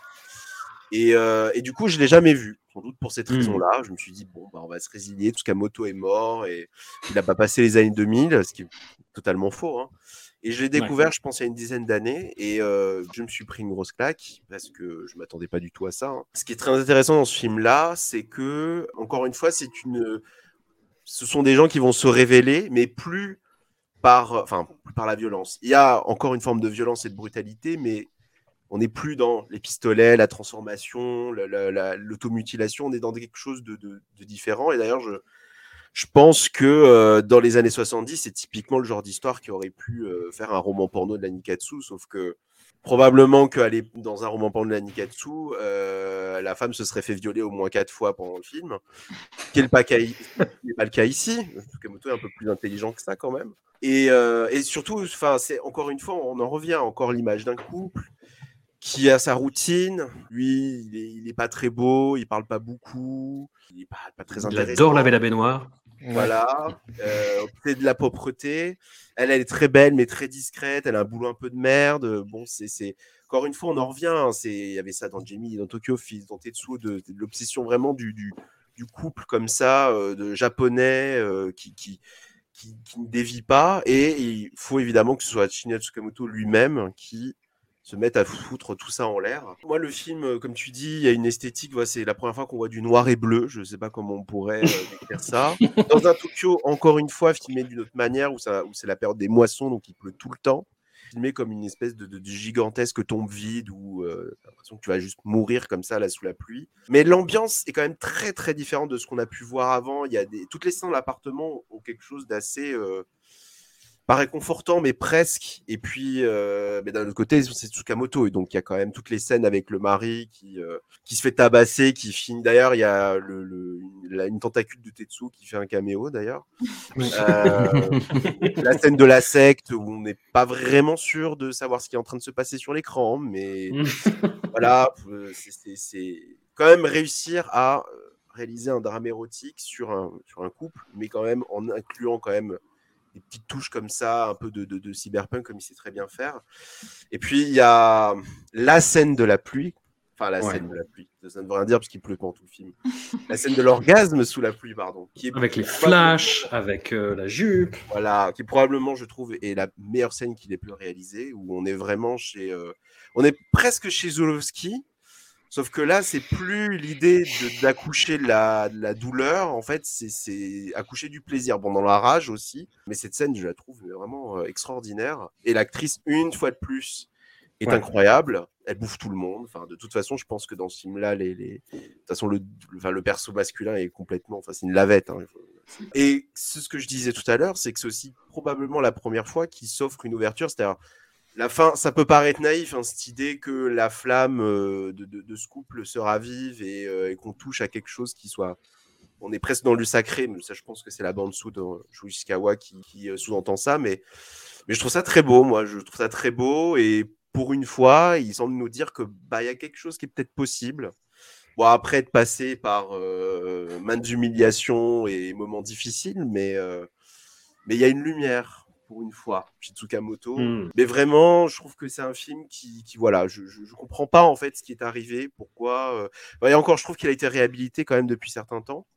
Mais, euh, mais pour faire mon bonus chiant, euh, le film est toujours inédit en France. Et le seul moyen de le voir, bah, c'est le, le, le Blu-ray anglais de Third Windows, qui malheureusement n'est pas terrible du tout. Je ne sais pas ce qui est arrivé. C'est le problème des- de Ford Windows, c'est-à-dire Ouais. qu'ils ont une très bonne politique éditoriale, ils choisissent des très bons films, mais les, Mais- les objets sont pas toujours à la hauteur. Bah, après, euh, moi je dirais que c'est- un problème qui va au-delà de ça parce que les, les, les- comment dire, la restauration des films japonais, je pense que c'est plus compliqué parce que il faut que ça se passe là-bas parfois. Enfin, Ouais. c'est- bon. Je, je connais pas tout ce processus, mais en tout cas, je constate que c'est un peu qui tout double en général. Et là, pour le coup, moi j'ai vraiment le souvenir qu'il y avait des, des raccords pixelisés. Enfin, c'était pas possible quoi. Et le problème, c'est que c'est la même copie qui est dans le fameux coffret Tsukamoto de Arrow et que Spectrum Film a malheureusement perdu les droits. Donc, euh, ils étaient censés éditer tous les Tsukamoto, enfin presque tous, il y a deux ans, et euh, ça ne s'est malheureusement pas passé comme prévu.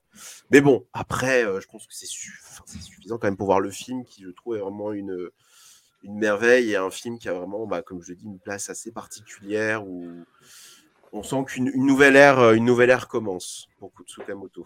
Alors, moi j'avais envie de- d'amener de la discorde là-dedans. Non, non, mais tu, tu dis que la fin est ouverte, etc. Et, et- et- Mm. est-ce que du coup vous vous y voyez pas un côté réac justement sur le retour Ah. euh, ah, ah. En couple Et oui, voilà. Aimez-vous et baisez, mais en couple, mariés, si possible. Ah bah, Non, moi, je- ok, je- bah, on va marche, pas de Ah, euh, euh, qui- justement, justement, non, non, mais il y a, y a- en fait, c'est, je suis assez d'accord avec toi parce que, en fait, euh, moi, la première fois que je l'avais vu, donc c'était à, à l'étrange festival. Et en fait, c'est là que du coup j'avais croisé Tsukamoto, le fameux coup de la clope, c'était là, en fait, on a fumé une clope ensemble. Et, Après euh, avoir et- vu Snake of June. bah, non, avant, c'était avant. Non, pardon. C'était juste avant, voilà. Et du coup, c'était intéressant. Enfin bon, bref.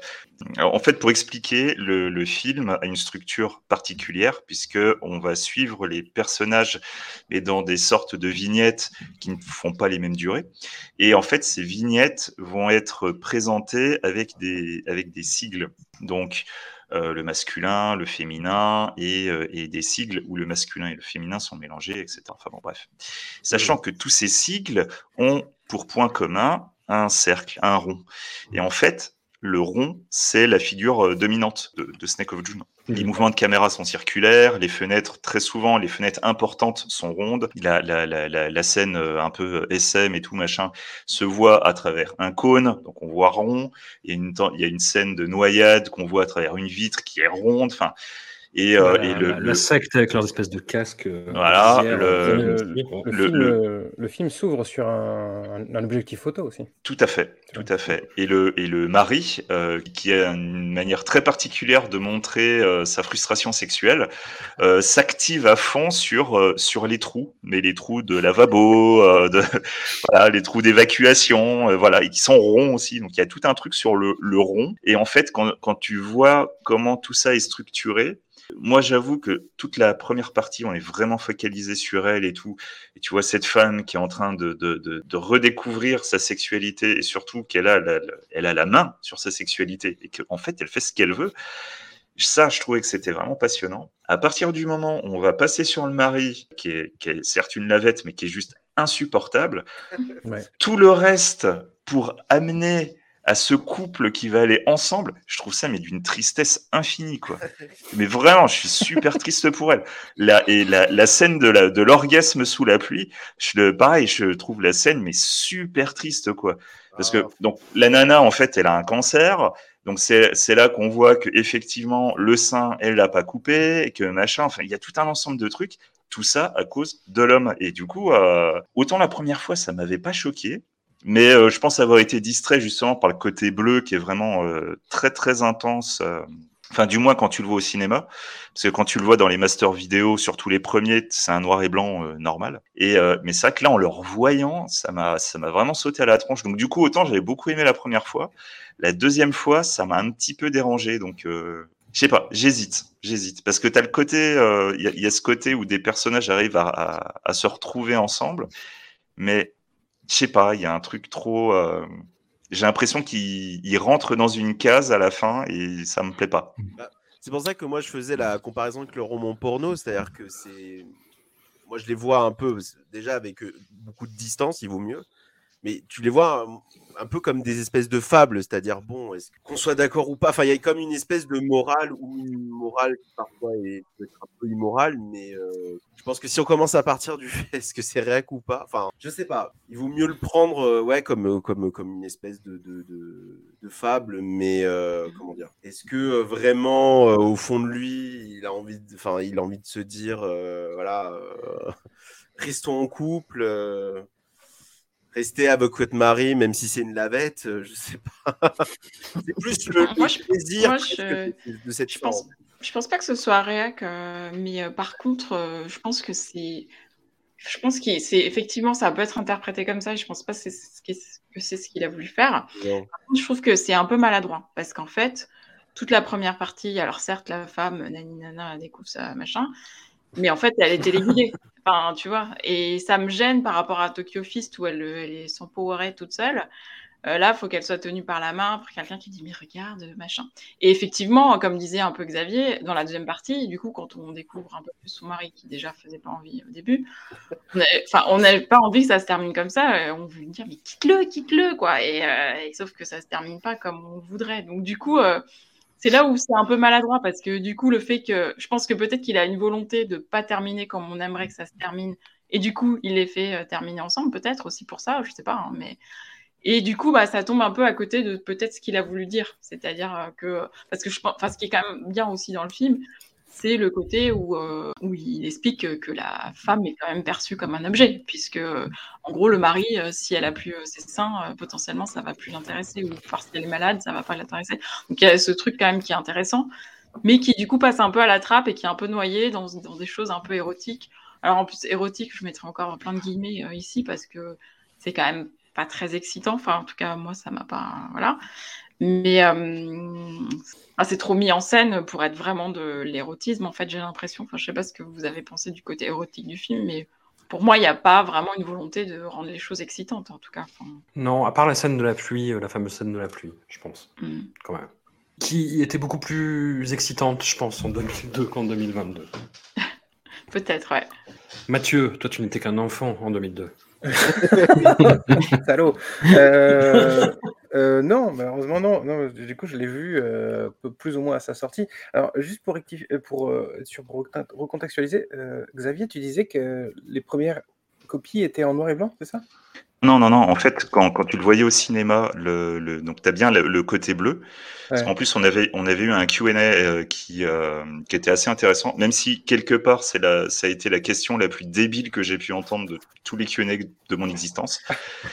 Où t'avais quand même, tu, du coup, tu as, Shinya Tsukamoto. Je raconte, hein, je fais la digression, hein, pardon. J'adore les Q&A. Et du coup, euh, donc t'as, t'as le Q&A qui commence, à Tsukamoto, il y a son tradu- traducteur à côté. Et, euh, et euh, donc euh, première question, mais je vous jure, la première question. Hein, Le mec, il arrive euh, et il demande à Tsukamoto, oui, alors du coup, j'ai bien cerné ce que vous avez voulu faire dans votre film et tout. Euh, en fait, je vois que vous avez essayé de faire un, un contrepoint in the boot for love. Est-ce que vous, vous pouvez nous en dire plus? Déjà, t'as la moitié de la salle qui se marre. Et du, et du coup, t'as le, t'as le traducteur qui, bah, qui commence à parler à Tsukamoto. Puis tu vois Tsukamoto qui est en train de se faire une tête vraiment bizarre, quoi. Puis d'un seul coup, il fait Hein Et du coup, il dit un truc au traducteur, et le traducteur est en train de se décomposer. Et là, le traducteur qui lui fait, mais euh, en fait, Monsieur Tsukamoto n'a jamais vu une The Mood for Love, donc euh, il aimerait bien le voir, hein, cependant. Donc c'était difficile de faire un contrepoint au film. Voilà. Bref. Et ouais, du coup, donc voilà, quand tu le vois en salle, le côté, euh, l'image est vraiment bleu, bleu, bleu, bleu, bleu. C'est pas un noir et blanc, c'est un bleu et blanc. Ouais. Et en fait, les, les premières sorties vidéo que tu pouvais voir, l'aspect bleu n'était pas conservé. Alors je sais pas si euh, Oui, c'est lié à la différence d'étalonnage, parce que pour info, euh, sur une copie cinéma, tu as plus de couleurs, et du coup en vidéo, tu as un triangle colorimétrique qui est beaucoup plus restreint. Je sais pas Mhm. si c'est lié à ça, mais ça m'étonne quand même vachement, parce que tu n'as plus aucune trace de bleu. Donc si vous regardez un DVD, enfin Mhm. les précédents DVD, vous allez avoir une image en noir et blanc. C'est ce que j'ai eu, c'est pour ça. Je voulais, je voulais être sûr. Voilà. Parce que moi, Moi, j'ai- j'avais j'ai- euh, j'avais une copie euh, DVD euh, japonais import. D'époque, du coup. Ah, Et qui était bleu-bleu, quoi. Alors moi, comme j'étais un enfant, euh, François, j'avais pas d'argent. Du coup, j'ai dû télécharger le film. voilà. Et que j'avais à l'époque gravé sur un CD. Donc j'ai ressorti ce CD euh, 20 ans plus tard, presque. Avec émotion. Voilà, exactement. Et j'ai fait la même chose avec Vital d'ailleurs. Euh, j'ai les- C'est les deux films de Tsukamoto que j'ai en, en, CD, en CD gravé. Mais du coup, Je, je commence, je commence à être fatigué parce que j'ai cru que tu disais Vita, la chanteuse. non, non, non, oui, oui, j'ai oui, oui, j'ai- j'ai l'album de Vita. euh, De quoi L'album tu de duo avec Slimane aussi. euh. Euh, Mathieu, coup- faut qu'on se parle. Ouais. on sait euh, pourquoi il l'a fait en bleu ou pas Juste euh, au passage. pour- alors justement, Alors- c'est ça. J'ai une théorie. Alors, Ah bah, mais alors, que- commence par ta théorie, parce que Ouais. moi, en plus, j'ai la réponse après. D'accord, ok. Non, mais non, vas-y. euh, balance ta réponse. Humilier. Ça, ça va refaire In the Mood for Love encore. Non, non, mais vas-y, Xavier, je te- je t'en prie. Non, non, en fait, il expliquait que justement, en fait, le, le bleu et le, le bleu et le et l'eau, justement, en fait, le Putain, bleu. c'était ma théorie. Et ben voilà.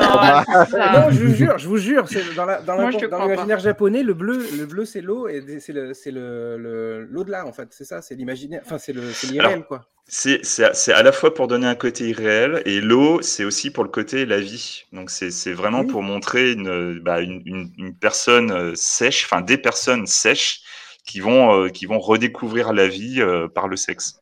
Donc c'est un film lubri- lubrifiant. Ok. Non, du coup, alors, du coup, c'était, ma théorie pour de vrai. Hein. Je, je déconne pas. Hein. C'est c'est le- le- l'espèce de le jeu. C'est un truc qu'on retrouve aussi dans Gemini d'ailleurs. Ouais, ouais. pas, ouais. pas que le bleu d'ailleurs, mais aussi le, tout le jeu avec l'eau. Enfin, le fait Ouais. qu'il se retrouve dans un puits déjà, et le fait qu'il se rencontre au, au- au bord d'une rivière aussi. Ben, il y a un côté un peu yokai aussi d'ailleurs dans, dans ce, dans ce truc de, de- de cette espèce de, de, de- de femme fraîchement vêtue qu'on rencontre au bord de la rivière. Quoi. Voilà. Donc euh, du coup, c'est pour ça. En effet, je pensais qu'il y avait un truc comme ça justement sur le bleu, sur le côté euh, ouais, euh, irréel et peut-être le, le- la vie en effet. Voilà. Mm. Bon, merci euh, d'avoir confirmé. Xavier. C'est sympa. Mais de rien, c'est un plaisir. Hugo, Oui. tu ne Eh dis ben- mot, mais est-ce que tu consens Non, mais c'est important. Oui, voilà. J'écoute, j'écoute et euh, non, vous avez, vous avez déjà dit euh, énormément de choses. Qu'est-ce que j'aurais à rajouter là-dessus? Bah oui, peut-être une contradiction, je pense, parce que c'est vrai que euh, Véro disait que le film avait une maladresse et, et je sais plus qui a dit qu'il y avait peut-être une contradiction. Moi, je pense aussi, enfin, je, pour, je penche pour un petit peu pour les deux en fait, donc je penche pas. Euh, C'est-à-dire que il y a euh, Azuka euh, Kurosawa, donc l'actrice, euh, l'actrice principale, qui se déploie tout au long du film. Alors elle se déploie, euh, comme disait Véro, pas toute seule, et c'est vrai que c'est un truc qui est un, qui est un- petit peu étrange. Et en parallèle, euh, quand arrive euh, la, la- deuxième partie où on voit en effet le sigle masculin arriver, ben oui, il y a quelque chose qui se rabougrit après, qui se rabougrit à nouveau. Et c'est vrai que je trouve que le film se contredit un peu sur sa fin. Et je sais pas, euh, je, pense- qu'il y a beaucoup de choses qui se concentrent autour forcément du personnage de Tsukamoto parce que pareil pour les symboles ronds, j'avais du mal à les, à les interpréter, c'est-à-dire que dès le début, tu as le flash qui est rond, tu as l'objet qui est rond, tu as la fenêtre sur le toit au-dessus de la salle de bain, tu as plein de trucs, en effet, tu as tout ce qui est en train de nettoyer le, le mari qui rond. Et je, je me demandais à quoi ça renvoyait.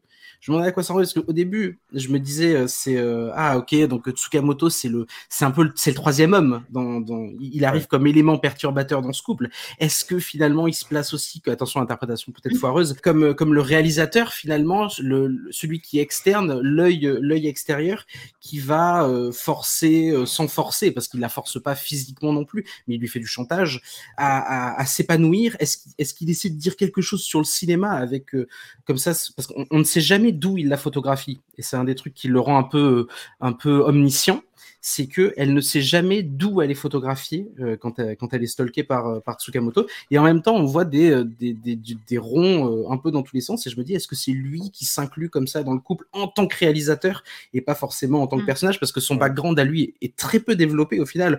On sait qu'il a eu un cancer et qu'en fait, je crois qu'il l'avait appelé sur l'espèce de SOS hotline. Euh, il avait appelé euh, la- la- l'actrice principale et qu'elle lui avait un peu sauvé la vie et qu'en retour il veut un peu sauver la sienne euh, mais un peu sans son consentement, sans son consentement non plus. Et donc voilà. Donc c'est, je me suis posé en fait beaucoup de questions et en fait j'ai l'impression que j'arrive pas forcément à y répondre parce que le film aussi est, est- est- se, se contredit souvent. Donc voilà. C'était ma c'était ma, ma contribution. Je sais pas s'il y a des réponses à apporter mais- Ah non, non, mais toutes Ça les interprétations se, se valent, je pense, en fait. Que ce soit. Alors, moi, je, faisais l'avocat du diable hein, quand je parlais de, de côté réactionnaire par rapport à, à- tout ça. Moi, Enfin, c'est une interprétation du film qui est possible, qui est, mais voilà, qui est contingente un petit peu à, à- à tout le reste, enfin, à son interprétation, à comment, comment on le voit. J'ai envie de faire un petit saut dans le temps et de raccorder en fait avec euh, le film Omnibus euh, Female qui en date de 2005 où euh, Tsukamoto réalise juste un segment qui est le, le dernier, avant-dernier, ça peut se discuter avec le générique de fin. Et en fait, j'étais très perturbé euh, par, le, par le film parce que je n'avais pas regardé l'ordre et moi j'ai été persuadé que c'était euh, le sketch du milieu en fait qui a la même lumière que Alors- Snake of June et le même filtre. Et c'est marrant, je te coupe parce que justement, quand, quand j'en parlais à Véro de Female, je lui ai dit exactement la même chose. J'étais voilà. dans ma mémoire, c'était celui du milieu, celui de, de Tsukamoto. Mais Et pas du ça tout. Mm, mm. Et pas du tout. Et en plus, c'est un- le, le dernier segment, ma suite Tsukamoto, c'est un film qui. Mais j'ai l'impression que ça fait beaucoup ça. En fait, au début, tu dis, mais c'est marrant, ça ressemble pas à du Tsukamoto. Puis après, tu as des éléments qui arrivent et où tu dis, ah, si, si, c'est vrai. Alors après, le film, c'est euh, l'appréhension de la sexualité euh, au féminin avec des fortunes diverses. Hein. Ça, ça ça. commence, euh, Et ça commence et ça se. Oui, voilà, oui. Et ça commence et ça se clôt par une espèce de chorégraphie de merde. Euh, je- ça, c'est gênant. Je, je, je, je sais pas si tout le monde est d'accord. Oui, bon, tout le monde est d'accord. Ah ouais, le, titre en forme de tatouage rose sur le bras à la fin. Ah Non, mais c'est Oh mon dieu, oh mon dieu, quelle, quelle histoire ça aussi. Et hum, ça commence par deux sketchs, ni, j'ai- ni figue ni, ni raisin, tu vois, mais pas mi figue, ni figue ni raisin. C'est- c'est- ça n'existe pas, c'est Ni c'est- pêche, c'est évanescent, oui, ni, ni, ni radis. Et on arrive quand même à ce sketch central de Suzuki Matsu qui effectivement ressemble beaucoup à Snake of June de Tsukamoto et où il y a une énergie similaire et où il y a une actrice qui, euh, qui bouffe l'écran et euh, où après c'est beaucoup plus euh, frontal on va dire, que, que Snake of June. Donc, euh, c'était c'était surprenant à ce niveau-là, mais voilà. Et puis, tu as le sketch de. Enfin, tu un autre sketch après qui est pareil, pff, Hmm. inintéressant au, au possible. Et tu as le sketch de Tsukamoto. Moi, j'étais un peu. Ouais. Oui. Oui, et. Voilà. Ouais. Mais c'est pas déshonorant, et puis surtout par rapport au reste, tu vois, t'as l'impression Ouais, qu'au moins il se passe quelque chose. Mais euh, voilà, encore une histoire de ménage à trois, encore. Enfin, après, avec des variations, hein, mais. euh, J'étais. Ouais, mais qui se réalise Sceptique. pas là. hein. Ça se réalise Voilà. pas. Je trouve que là, pour le coup, c'est inach... Enfin, il y a le sentiment d'inachevé quand même. euh. Ouais, moi je l'avais jamais vu, je le découvrais et j'étais. mm, Ouais. c'est c'est- voilà, c'est là. Oui, oui et non. Oui et non. Allez, Voilà. défends-nous le beefsteak. Alors, alors, alors, déjà, moi, je, je, je vais quand même repréciser ce, ce qu'est Female. Donc, c'est certes, c'est un film omnibus, mais précisément, c'est un, un, un- cinq nouvelles qui ont été euh, écrites par des autrices Mhm. et, euh, et qui ont été mis en scène par quatre réalisateurs et une réalisatrice. Ça, ça se veut être un film euh, féministe, hein, je précise. Il faut savoir. Alors, Je, attends, alors. je, je suis en train, je suis en train de donner des billes et là je sais qu'il y a Véro, elle est en train de bouillir là. C'est- Bon, parfait. Et du coup, euh, sur l'intégralité euh, du film, donc il n'y a qu'une réalisatrice et surtout il n'y a que dans ce cours d'une réalisatrice, c'est celui avec l'enfant hein, pour pour info. Ce n'est que Ouais. celui-là dont le dont le script a été écrit par une femme. Autrement, ce ne sont que des hommes. Donc, il y a un truc qui est un peu euh, bon. Bref, euh, bon, de toute façon, tout le monde l'aura compris. Hein, c'est le, le meilleur en fait, c'est celui du milieu, mais parce Mm. qu'il a un truc euh, très euh, très chouette et, et, et érotique. Mm. Et enfin, c'est un- toute une histoire euh, avec de l'encens et tout machin. Enfin, c'est vraiment très très chouette. Et le, le Tsukamoto, euh, c'est très. euh, certes, si on le prend tout seul, ça raconte pas grand grand chose.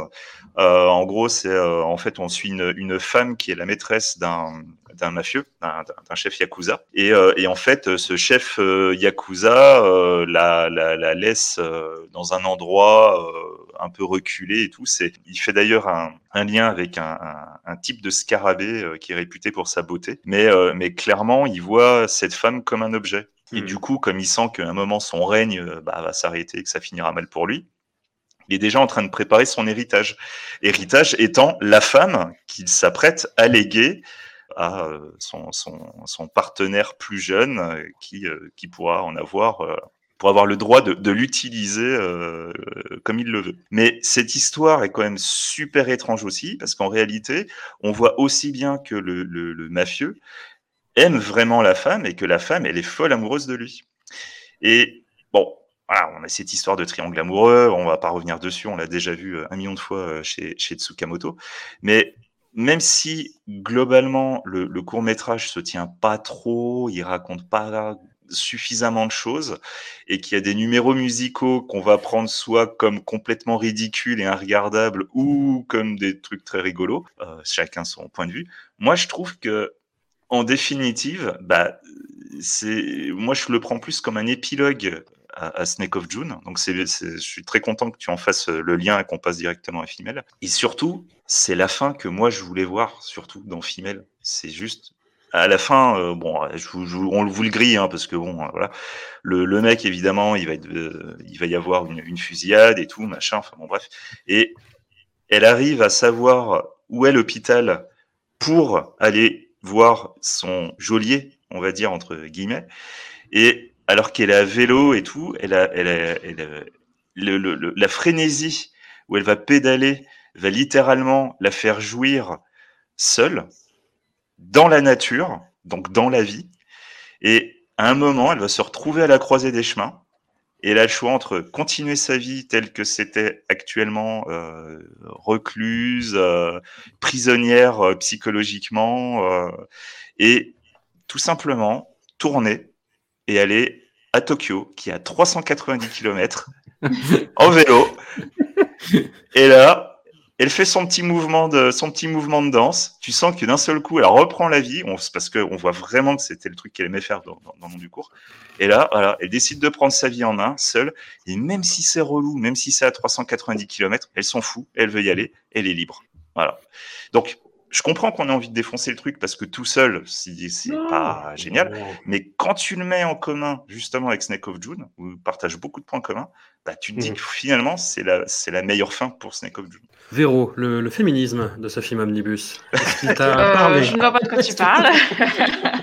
non, non, mais euh, en fait, euh, c'est ce qu'on appellerait aujourd'hui du féminisme washing, parce que là, entre prendre des autrices et finalement Mais même pas, je pense, tu vois. et, et, se dire que oui, pour célébrer la, la, femme, nous allons faire des clips de R&B ou de danse contemporaine euh, interlude, au secours, quoi. Voilà. C'est vraiment... l'équivalent cinématographique de la journée de la femme, en fait, je pense. Ah, ouais, ouais. Non, après, effectivement, le troisième, euh, le troisième est vraiment chouette. Euh, et moi aussi, j'ai cru que c'était Tsukamoto, mais même si c'est pas lui, c'est quand même bien, en fait. Et euh, celui de Tsukamoto, bon, bah, il a, pour moi, il a, le, bon goût de pas être chiant parce que les trois autres sont quand même vraiment pénibles.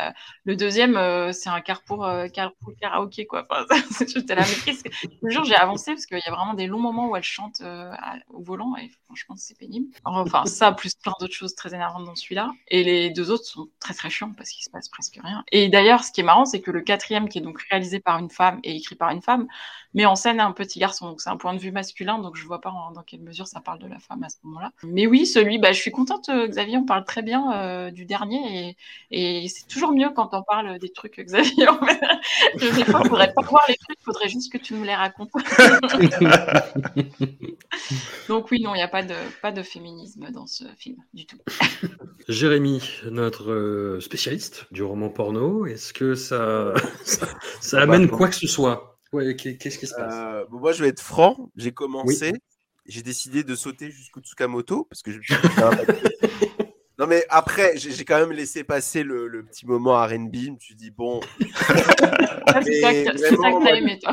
Voilà, l'image numérique des, des, des, des, films japonais euh, des années 2000-2010. Je... Ouais, ça. Euh, ah, je me suis dit wow, et j'aime bien parce que dès le premier plan de Tsukamoto, je me suis dit ah bah putain c'est Tsukamoto. Le ciel est orange, il y a enfin des couleurs, il se passe quelque chose. Oui, oui, oui, c'est vrai. Ça y est. Mais, le, euh, premier plan, le premier plan est ouf. Ouais, mais après, je suis pas arrivé à m'intéresser à ce qui se passait. Bah justement, c'est ça le problème, c'est que c'est pas, euh, j'ai trouvé ça pas assez. Bon, de toute façon, je pense que l'optique du, du, du, long métrage, c'était pas du tout de, de, refaire du roman porno, mais au final, euh, ils ça échoue sur tous les plans, ça échoue sur l'idée de faire un truc euh, féministe, mais j'ai l'impression qu'il était vraiment, qu'il a fait ça, mais vraiment dans une toute petite forme avec des, euh, des, des, des, des, plans un peu what the fuck lynchien là avec le, scarabée. Je me suis dit oui, bon, qu'est-ce que qu'est-ce que tu nous fais? La fin rigolote. Bon, oui, c'est sympa, mais euh, mais je sais pas. J'ai l'impression qu'il a tourné ça comme s'il avait tourné une pub, c'est-à-dire bon, allez, on va faire ça et puis on va passer à autre chose, quoi. Donc euh, c'est en effet c'est pas dramatique, mais on s'en fout un peu aussi. Enfin, je, voilà, c'est comme tu dis, mais pourquoi peut-être. Ouais.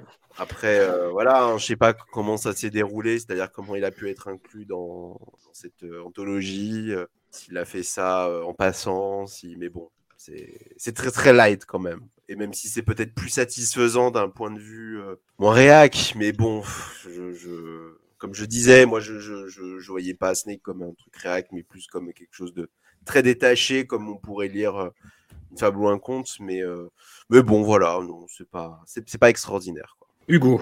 Bah, c'est peut-être son film avec la, la, la, signification, en tout cas une fin comme ça très franche et très claire. Alors forcément, ça n'a pas été, euh, si j'ai bien compris, ça n'a pas été écrit par lui, donc peut-être que ça joue, euh, que ça joue beaucoup. Euh, non, moi j'aurais bien aimé voir la ligne d'arrivée au bout des 390 km euh, à Tokyo. Comment on arrive? Parce que parce que en, en, petit vélo de ville comme ça, 390 km, on a ouais ouais trois quatre jours de vélo si elle s'arrête pas. Non, j'avoue que il m'a un peu laissé. C'est le c'est le seul truc que que, que, que j'ai vu de lui comme ça qui m'a laissé un peu indifférent, mais bon, c'est sans doute le format qui veut ça. Après. Euh, j'avoue, le troisième, vous l'avez tous aimé. Moi, j'avoue, j'ai complètement décroché. C'était complètement ésotérique. Euh... J'ai complètement. Pas ouais, non, mais oui, en plus, c'est vrai. en plus, c'est vrai. Et, euh, et, le quatrième, qui était complètement problématique. C'est-à-dire que c'est euh, le quatrième, c'était une, c'est un, un, jeune, un jeune garçon qui euh, qui, qui, vit ses premiers émois euh, en, en, rencontrant la, maman d'une copine d'école, donc pas euh, pas irréaliste en soi, hein, mais à partir du moment où elle le regarde sur le canapé et qu'elle lui fait tu peux regarder, bah non, je veux dire c'est un peu euh, c'est beaucoup trop étrange. Et, euh, et donc voilà, non, j'avoue que là j'ai un peu euh, sur le sur, Female, j'ai un peu, il y a des moments où j'ai bien décroché et quand j'ai vu que qu'on arrivait au dernier, je me suis dit ouf, enfin parce que je savais pas du tout où est-ce qu'il était positionné. Et, euh, à chaque fois je voyais les noms et je me dis bien non, ça, ça ressemble pas à Tsukamoto, c'est bizarre. Ça ressemble plus à Tsukamoto évidemment son segment, mais bon, j'ai pas. Euh, en effet, il y a ce côté, c'est vrai qu'il y a ce côté euh, et en même temps non parce qu'il a donné la fin qu'il voulait à, à Snake of June. Je veux dire, c'est pas, euh, mm. c'est pas comme si on, lui avait volé la fin, quoi. Donc euh, c'est peut-être, il euh, y a peut-être une forme de relecture, de d'évolution, mais mais je sais pas si on peut le, vu que c'est pas fait exproprier non plus son son son œuvre, en tout cas pas à ma connaissance, je sais pas si on peut vraiment lui dire que ça que ça remplace la, la, fin de Snake of June, si ce n'est qu'en tout cas ça réactualise peut-être un peu son regard. Et Mathieu? Eh ben, moi, je pensais qu'en vous laissant parler, j'aurais le temps de rattraper ce court métrage. oh, c'est moche. Et non, euh, du coup, enfin, j'ai essayé euh, sans le son, euh, c'est pas, très, pas évident. Donc, je dirais, d'après ce que a dit Xavier, je dirais, bah, faites du vélo. Voilà. tout simplement. Ou sinon, tu aurais pu dire que tu trouvais ça hyper réac, mais que tu voulais pas expliquer pourquoi. mais mais j'ai mes raisons, j'ai mes raisons. Voilà. Allez, autre film qui a été un petit peu compliqué à, à regarder euh, pour cause de, de pas de sous-titres, c'est euh, Tokage, une commande qui date de 2003 de la chaîne euh, NHK, où en gros le principe bah, c'est de mettre en image euh, une nouvelle, une lecture de nouvelle. Il retrouve l'actrice Rio, qui a toujours une présence absolument incroyable, mais comme je vous disais, en fait, le principe, c'est que c'est Rio qui se déplace dans un appartement en lisant une nouvelle en japonais, ce qui sans sous-titres, quand on ne parle pas le japonais, bah, voilà, l'expérience a des limites, disons. C'est-à-dire qu'on voit qu'il se passe quelque chose d'intéressant dans l'incarnation euh, vocale, physique, euh, dans la mise en scène, euh, image numérique, si je dis pas de bêtises. Et Tsukamoto en fait quelque chose de, de vraiment très intéressant. Et tu dis, euh, c'est con, j'aimerais bien comprendre.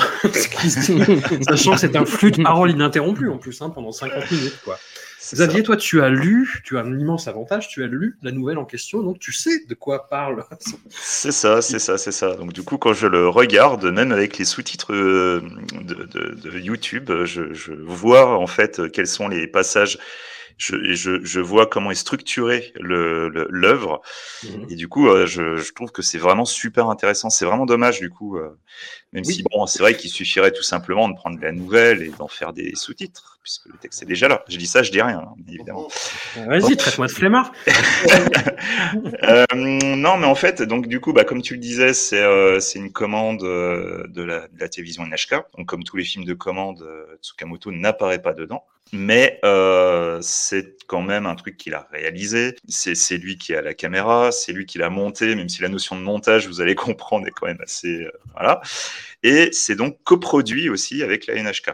Donc, euh, il a quand même une bonne main dessus. Donc, euh, dans cette suite de d'œuvres qui ont été euh, ont été créées pour la télévision, on a adapté des nouvelles. Donc, Tsukamoto, lui, il a été il a été pris pour réaliser la nouvelle Lézard, donc de Banana Yoshimoto. Donc, cette nouvelle fait partie du recueil Lézard qu'on pouvait trouver en France, mais qui est plus édité de ce que j'en sais. Par contre, pour ceux qui lisent l'anglais, le, le, recueil donc Lizard lui, par contre, est encore, euh, est encore disponible, y compris en e-book. Donc, euh, il n'y aura pas de problème si vous voulez Donc, du coup, pour essayer de vous expliquer la chose, en fait, on va l'histoire et ensuite je parlerai du dispositif. L'histoire parle de deux, euh, deux personnes qui ont des activités de, de, de, soignants, on va dire. Il y en a un qui, qui s'occupe donc l'homme, lui, euh, qui est aussi le narrateur, s'occupe en fait euh, d'enfants, c'est une sorte de, de, de conseiller euh, pour des, des, des, enfants à problème et tout machin.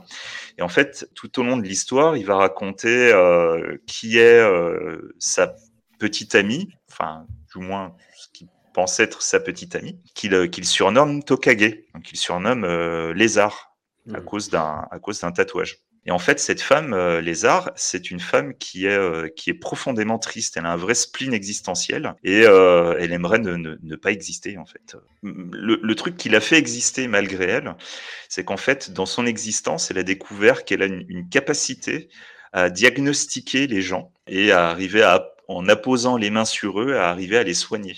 Elle veut pas disparaître. Enfin, elle a ce conflit en elle où même si sa volonté ce serait de disparaître, si elle le faisait, elle sait que des gens en pâtiraient parce qu'elle pourrait pas les soigner.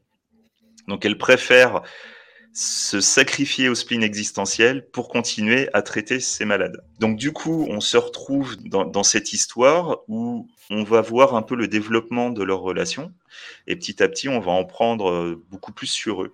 Et dans les deux cas, on va voir que ce sont des personnages qu'on a vraiment, mais qu'on ont, ont gros sur les épaules. Quoi. C'est vraiment, c'est des dépressifs. Quoi. Hein. Euh...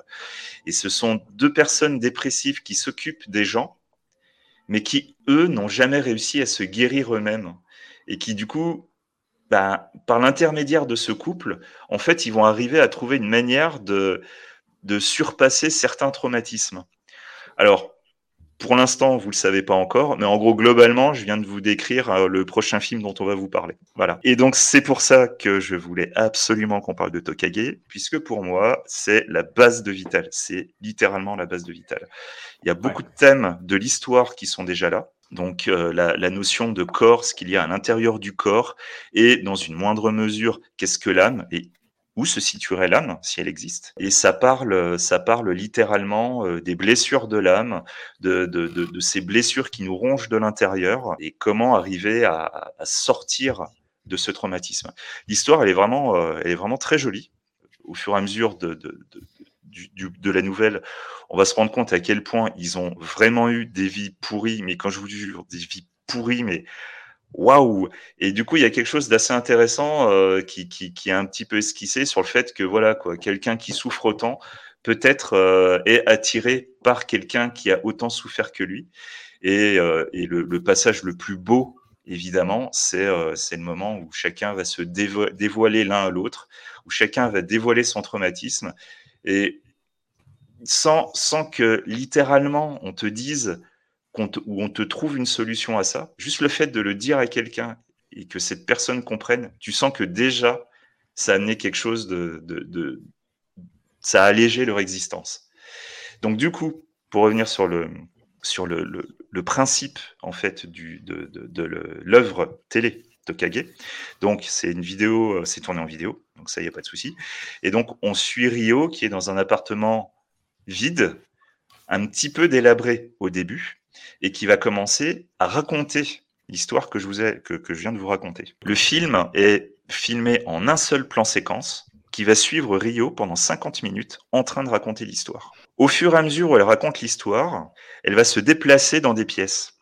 Et en fait, on reste dans un, principe de, réalisation euh, typiquement japonaise le, où le décor, c'est littéralement l'espace mental. Et là, moi où je trouve que l'œuvre est vraiment puissante, c'est qu'on a une histoire qui raconte quelque chose. On a donc un narrateur dans l'histoire, mais dessus, on a Rio qui va être la narratrice du narrateur. Et lorsqu'elle lit, elle va elle-même ressentir l'histoire. Donc du coup, elle va exprimer les émotions en fonction de certaines phrases, de certains événements. Et on voit littéralement sur son visage qu'elle a été touchée. Enfin, on voit quand, quand elle est émue, quand ça la met en colère, quand machin. Du coup, ça ne fait que souligner le texte à chaque fois. Ça, ça donne vraiment de, ça donne vraiment de l'ampleur à la chose. Et tout le décor derrière, au fur et à mesure, on va découvrir leur, leur existence, leur, leur secret et tout. Les, les pièces vont devenir de, de plus en plus dégradées. Il y a énormément de jeux de lumière aussi. Et des fois, Rio, elle va se mettre devant une vitre et derrière, tu vas, tu vas voir le soleil. Et en fait, comme la caméra bouge tout le temps, il y a des fois, la lumière, elle va, elle va te sauter aux yeux, elle va t'aveugler un peu. Après, tu vas revoir Rio, etc. Tout ça est lié au texte. À un moment, juste avant le voyage que les deux personnages vont faire, qui va être le moment où ils vont se révéler l'un à l'autre, là, dans le dans l'œuvre, Tsukamoto décide de, de, de faire euh, arrêter la lecture. En fait, Rio s'arrête. Il commence à errer dans les pièces. Et tout ce truc, toute cette installation qui a eu lieu pendant je crois, 35 minutes, on va dire 35-40 minutes, qui était donc l'univers dans lequel les personnages étaient euh, emprisonnés. Ça vous rappelle des choses, je pense. Elle va sortir de cet appartement pour prendre un pont vers l'extérieur, pour ensuite aller dans un autre appartement où là, par contre, on va voir qu'il y a les restes d'une fête. Et là, dans ce reste d'une fête, qui est une pièce en plus beaucoup plus grande et tout, machin, c'est là qu'on va voir la fin de l'histoire, la révélation, l'apaisement, etc. Et lorsque elle aura fini de raconter son histoire, Rio s'arrête. On sent qu'il y a une sorte de d'apaisement sur son visage. Elle va commencer à embraser une sorte de, de, de fil de papier qui était accroché au plafond. Et suite à cette, à cette explosion de flammes, mais euh, je parle de manière symbolique, qui va vraiment la réchauffer, d'un seul coup, il y a l'eau qui va tomber, la pluie. Donc euh, voilà quoi, c'est euh, la pluie, euh, la vie, donc comme dans Snake of June, et aussi d'une certaine manière quelque chose qui va qui va apporter de la pureté dans, dans, ces décors qui étaient un peu délabrés. Et du coup, la fin est quand même super belle, parce que pareil, tu as des jeux avec la lumière et tout, machin.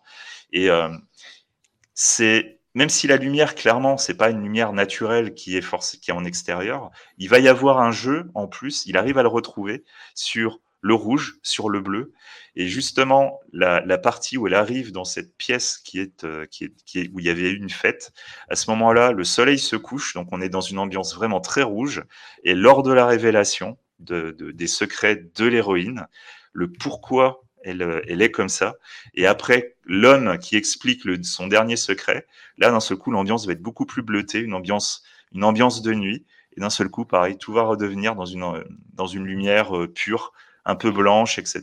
C'est vraiment très très joli, quoi. Tout le dispositif et tout machin, c'est simple. Au niveau lecture de, texte, vous verrez jamais plus beau. Voilà, il y a pas. Je j'ai jamais vu un truc aussi beau qui mettait autant en avant un texte sans jamais l'adapter. C'est ça qui est génial. C'est tu, n'auras jamais à l'image un texte présenté de manière aussi pure et aussi directe. Voilà. Tout ce qui est fait, c'est pour honorer le texte. Tu, tu, vois que Tsukamoto aime profondément le texte et que il veut vraiment qu'un spectateur, certes, ne s'ennuie pas, bien évidemment, mais voilà, il veut vraiment lui faire ressentir des émotions. C'est vraiment peut-être une de ses œuvres les plus fines, je trouve. Voilà. Merci beaucoup euh, Xavier pour toutes ces précisions. Ça me donne effectivement envie de lire la nouvelle et de revoir le film maintenant parce que je n'avais absolument rien perçu de tout ça. Donc mais, merci beaucoup. Ce qui nous fait enchaîner du coup sur le, le film suivant, Vital, c'est les retrouvailles avec un acteur qui était apparu mais vraiment de façon très très fugace dans euh, Gemini, euh, Tadanobu Asano, immense acteur japonais avec cette espèce de, de, dégaine incroyable et très indolente qu'il peut avoir dans certains films de Kyoshi Kurosawa ou euh, dans Invisible Waves de Penekratan Wang. Et hum, là, euh, on est vraiment là-dedans, c'est-à-dire qu'il joue un personnage qui est à moitié éteint, mais qui reste vivant quand même, qui a subi un accident, on en sait peu, on sait que sa petite amie est morte, on sait que lui est amnésique, on sait qu'il faisait des études de médecine et donc il décide de bah, d'y retourner et bah, de reprendre là où il en était, c'est-à-dire à la dissection de cadavres. Donc on est dans cette pourriture qui nous ronge depuis le début de l'épisode, on est en plein dedans. J'avoue que c'est le film, euh, le long métrage, je vais rester sur long métrage, avec lequel j'ai peut-être le plus de mal dans la filmographie de Tsukamoto. Alors à la revoyure, j'en ai eu, j'ai eu beaucoup moins de mal qu'à l'époque, parce que c'est un film qui est très, on parlait un petit peu de du, côté confus et euh, un petit peu euh, peut-être nonchalant de Boulet de Balette. Là, on est vraiment dans de la pause à la fois P-A-U-S-E et P-O-S-E pour être un petit peu euh, voilà, dans, le négatif dès le départ. Mais je reconnais qu'il y a des moments absolument incroyables qui sont dus euh, à la fois aux interprètes et puis quand même à Tsukamoto. Quoi. Il, y a, il y a la fin qui, moi, m'a accueilli pour euh, ce qui m'était jamais arrivé en voyant Vital, qui était, que j'ai vu quand même deux, trois fois avant. Il y a la séquence de danse sur la plage qui est absolument incroyable. Il y a cet effet de montage complètement fou avec les étudiants qui tendent le drap. Je ne sais pas si vous voyez de quoi je parle. Eh voilà. Et euh, voilà, Hugo, tu, tu, as choisi ce film. Quelle curiosité, mais en même temps, merci. Bah, j'allais dire, euh, c'était un petit peu par défaut, c'est parce que je suis arrivé dernier, donc du coup, euh, ah, j'ai resté et tout. Mais quand même, mais quand même, alors, je, je, je n'avais jamais vu le film. Et, et, et, en fait, quand j'ai décidé que je prenais celui-là, je ne l'avais toujours pas vu. Et, euh, et c'est pas grave parce que du coup, j'ai vu le film et euh, au début je me suis dit tiens c'est bizarre. Alors évidemment avec la l'explication que nous a fait Xavier juste avant c'est vrai qu'on retrouve des trucs en effet dans de Tokage dans Vital. Et euh, donc je n'avais pas encore eu cette explication évidemment euh, au, moment de voir le film. Mais je me suis dit je vais aller chercher à droite à gauche parce qu'il y, y, a un truc il y a un switch là quand même euh, dans sa carrière que à Tsukamoto que je je j'arrivais pas très bien à comprendre. Et en fait en lisant des interviews en regardant des interviews notamment une interview du, du British Film Institute, eh ben, j'ai peut-être trouvé des éléments de réponse à, à, des choses que je ne comprenais pas dans Vital. Mmh. Il dit, et là je, je, je, vous le paraphrase, euh, il dit, donc il parle de lui-même, Tsukamoto, il dit, je nomme euh, mes, mes premiers films traités de, de ma relation, enfin de la relation de mon corps au milieu urbain. Après, je me suis inquiété pour ceux de ma génération, puis ma mère est tombée malade, donc déjà je me suis inquiété pour ceux de ma génération. J'ai l'impression que ça, il contredit aussi un petit peu l'idée de, de, de, truc réactionnaire qu'on lui, prêtait tout à l'heure. Puis ma mère est tombée malade, elle est morte. À ce moment, à ce même moment, euh, j'ai eu un enfant et j'ai expérimenté la mort et la naissance en même temps. Il y a eu une grosse réflexion sur la conscience, la conscience du corps et sur les souvenirs. Le fait qu'ils disparaissent à notre mort, il dit que nos plus beaux souvenirs, de Beautiful Memories, euh, disparaissent euh, à notre mort et la manière dont ils sont stockés dans le corps, eh ben, jusqu'à ce qu'on meure, et ben ça intriguait beaucoup. Donc selon lui, cette réflexion a amené sa filmo à switcher en fait des thèmes du corps en relation avec l'urbain au corps en relation avec l'âme. Il dit ensuite qu'il considère qu'en vieillissant, il s'intéresse aussi à d'autres thèmes et que c'est normal, euh, qu'il parle aussi, il parle aussi d'une nouvelle phase de sa vie et que tout ça l'a donc notamment amené à se concentrer euh, sur le thème du corps et de l'âme et il dit quand il était au milieu de la quarantaine. Et je vous donne en le mille, Vital est sorti quand il avait 44 ans.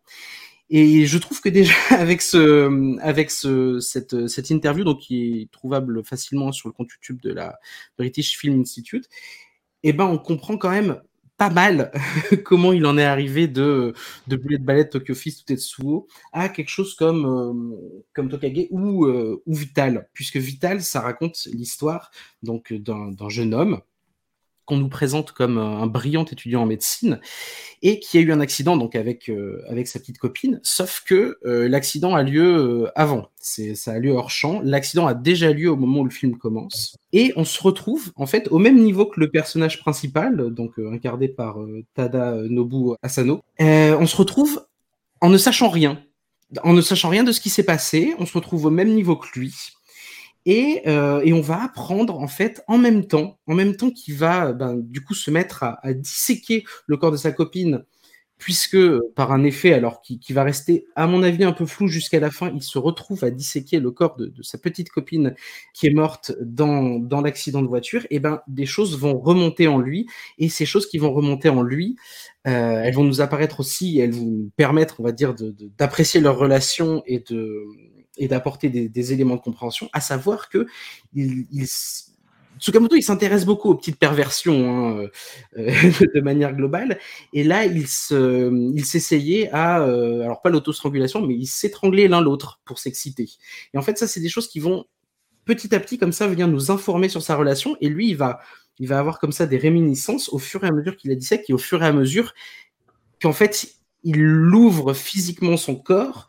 Ses souvenirs vont revenir à lui comme s'il y avait une forme de transfert parce que lui se sent extrêmement déshumanisé du fait que qu'il n'a plus de souvenirs. Et d'ailleurs, tu l'as très bien dit, François, hein, il, est, il est plus très vivant, il n'a plus d'émotions, en tous les cas, il ne les fait pas du tout transparaître. Et d'ailleurs, du coup, l'acteur s'en tire très bien euh, dans ce rôle-là. Et euh, bah, du coup, comme ça, il y a quelque chose qui va, qui va remonter. Et qui, c'est très inhabituel parce que chez Tsukamoto, les, les, les personnages principaux comme ça ne sont pas forcément passifs. Ils subissent, mais ils sont pas forcément passifs. Et là, on a un personnage qui est très passif et qui en fait va être une espèce de coquille vide qui va se nourrir au fur et à mesure de la dissection de sa petite amie de souvenirs qui vont lui remonter et euh, qui vont, ben, euh, là encore, faire référence, on l'a dit plein de fois, hein, mais euh, la, scène de l'accident, c'est complètement crash de Cronenberg, c'est-à-dire que c'est elle qui, après avoir voulu tenter la strangulation et, et d'autres choses, qui aussi, je crois, a une relation avec, avec un de ses profs qui a amené le prof à se suicider, l'accident, en fait, euh, on, c'est pas clair. On ne dit pas qu'elle le provoque, mais en tout cas, elle a très envie de tenter et elle est très curieuse de la douleur qu'on ressent dans un accident de voiture. Et tout ça, bah, ça va venir euh, se, se re-remplir un petit peu euh, ce personnage vide et, très froid au cours des quatre mois que va durer le, programme de, de dissection, avec ouais, une fin qui, euh, qui, euh, qui, à mon avis, ne permet pas forcément de répondre, mais on a l'impression que c'est, euh, c'était un peu une, on va dire, une dernière volonté de la part de Ryoko, donc sa petite copine, que ce soit lui qui soit ben, à un niveau d'intimité tellement extrême que ça, ça confine aux cliniques, c'est-à-dire qu'il va voir l'intégralité de son intérieur, et d'ailleurs ça va être, enfin pour moi ça va être un truc qui relève aussi de l'intimité, puisqu'il va, euh, il va demander au professeur euh, d'éliminer les autres élèves euh, autour de lui, et il va s'atteler à cette tâche, alors pas tout seul, il va y avoir une, une femme qui va, qui va rester avec lui, hein, puisqu'il y a toujours, encore une fois, l'idée de triangle, et donc voilà, donc c'est un film en fait en, en que, j'ai apprécié peut-être plus après visionnage que pendant le visionnage parce que ça me paraissait extrêmement étrange au, au premier abord, mais qui en fait s'explique et, et, finalement fait référence, va, va puiser dans les mêmes références qu'il avait euh, jusque-là, mais peut-être d'une autre manière. Hum, puis qui s'achève sous la pluie. Et qui s'achève sous la pluie. Et c'est vrai, tu as raison de le rappeler. La scène dedans, c'est complètement incroyable. Mais d'ailleurs, l'actrice est une danseuse, hein, parce qu'elle est extrêmement athlétique et, euh, et la, la, chorégraphie est très impressionnante. Et, et, c'est vrai qu'il y a aussi ce truc un peu, cette dichotomie folle entre euh, la salle extrêmement froide de dissection et certains de ses souvenirs qui remontent, qui sont sur la plage, dans la forêt, qui est très luxuriante, qui est très belle, qui est très colorée. Et euh, tout va se construire comme ça entre bah ouais, d'un côté, euh, sa vie actuelle, qui est d'une froideur extrême et d'une tristesse extrême, puisqu'il est complètement déshumanisé par son absence de souvenirs, à ses souvenirs qui remontent et qui étaient, eux, très colorés. Euh. Mathieu, est-ce que tu, veux, tu as envie de rebondir sur le film? Euh, rebondir littéralement sur le film, je sais pas. Euh, ou, de, de, passer à côté, ou de caresser l'arrière de la tête, je ne sais pas. C'était un plaisir de le revoir, ça faisait longtemps que je l'avais pas revu. Et euh, je pense aussi que j'étais trop jeune quand je l'avais vu la première fois, j'avais plein de choses qui m'avaient échappé. Et je trouve que c'est un formidable film sur le deuil, en fait. Un truc qu'on a quelque chose d'inédit de, de, aussi, puisque en général, on ne traite pas les films sur le deuil, qu'ils soient japonais, enfin qu'ils soient orientaux ou occidentaux, on, ne traite pas le deuil de, on n'a jamais traité le deuil de cette façon, parce que c'est quand même fou de, de devoir reconstituer un corps pour le laisser partir, quoi. En fait, pour, laisser partir le, souvenir ou la ou l'âme, quoi. Voilà. Et euh, enfin, de déconstituer un corps pour le reconstituer ensuite. C'est plutôt ça, on va dire d'ailleurs. Et ouais, je trouve ça, je trouve ça formidable. Et puis encore une fois, je euh, on, est quand même encore, euh, même si on s'écarte de, des, œuvres originelles de, Tsukamoto, on est quand même encore bien ancré dans, ces thématiques.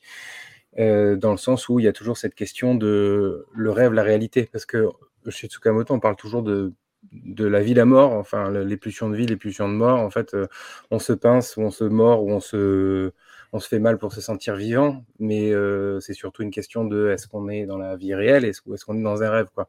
Voilà. Et mmh. la façon dont la, mort est abordée dans, dans, Vital, je trouve ça assez fabuleux parce que c'est c'est évoqué comme un rêve et, et le personnage de Ryoko est, est coincé dans un rêve éternellement en fait. Euh, elle est coincée sur cette plage ou dans cette, euh, dans cette jungle, euh, enfin dans cette espèce de d'île tropicale qui, qui, ressemble à un purgatoire, un, paradis, j'en sais rien. Enfin voilà.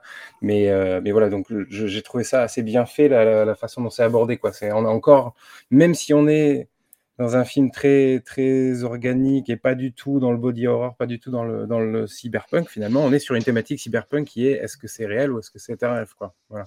Est-ce que c'est la pilule bleue ou la pilule rouge au final? Et, euh, voilà, donc du coup, je trouvais ça euh, très très intéressant. Et puis il y a cette euh, cette phrase fabuleuse pour, enfin, à la toute fin, quand quand en fait elle est terrorisée par la mort, quoi. Euh, en quelque sorte, et que lui la, la réconforte sur la plage et que, enfin, elle dit qu'elle veut, elle, voulait pas mourir, elle, elle sait pas où aller en fait, elle a peur parce qu'elle sait pas où aller. Voilà. Et lui lui dit qu'il sera toujours là de toute façon. Voilà. Donc, euh, donc j'étais, euh, j'étais, ouais, j'étais charmé à nouveau par le, enfin charmé encore plus que je ne l'étais la première fois par, le film. Ok. Véro, tu, tu l'as découvert du coup? Oui, je l'ai découvert euh, sur un trajet Paris-Toulon dans le train en plus. Ah mais oui, c'est Ma voisine était tout à fait ravie. Est-ce que, je t'avais dit Est-ce que tu, tu m'as demandé est-ce que c'est une bonne idée de nous regarder dans le train avec des gens qui peuvent voir? Et je t'ai dit. Ah!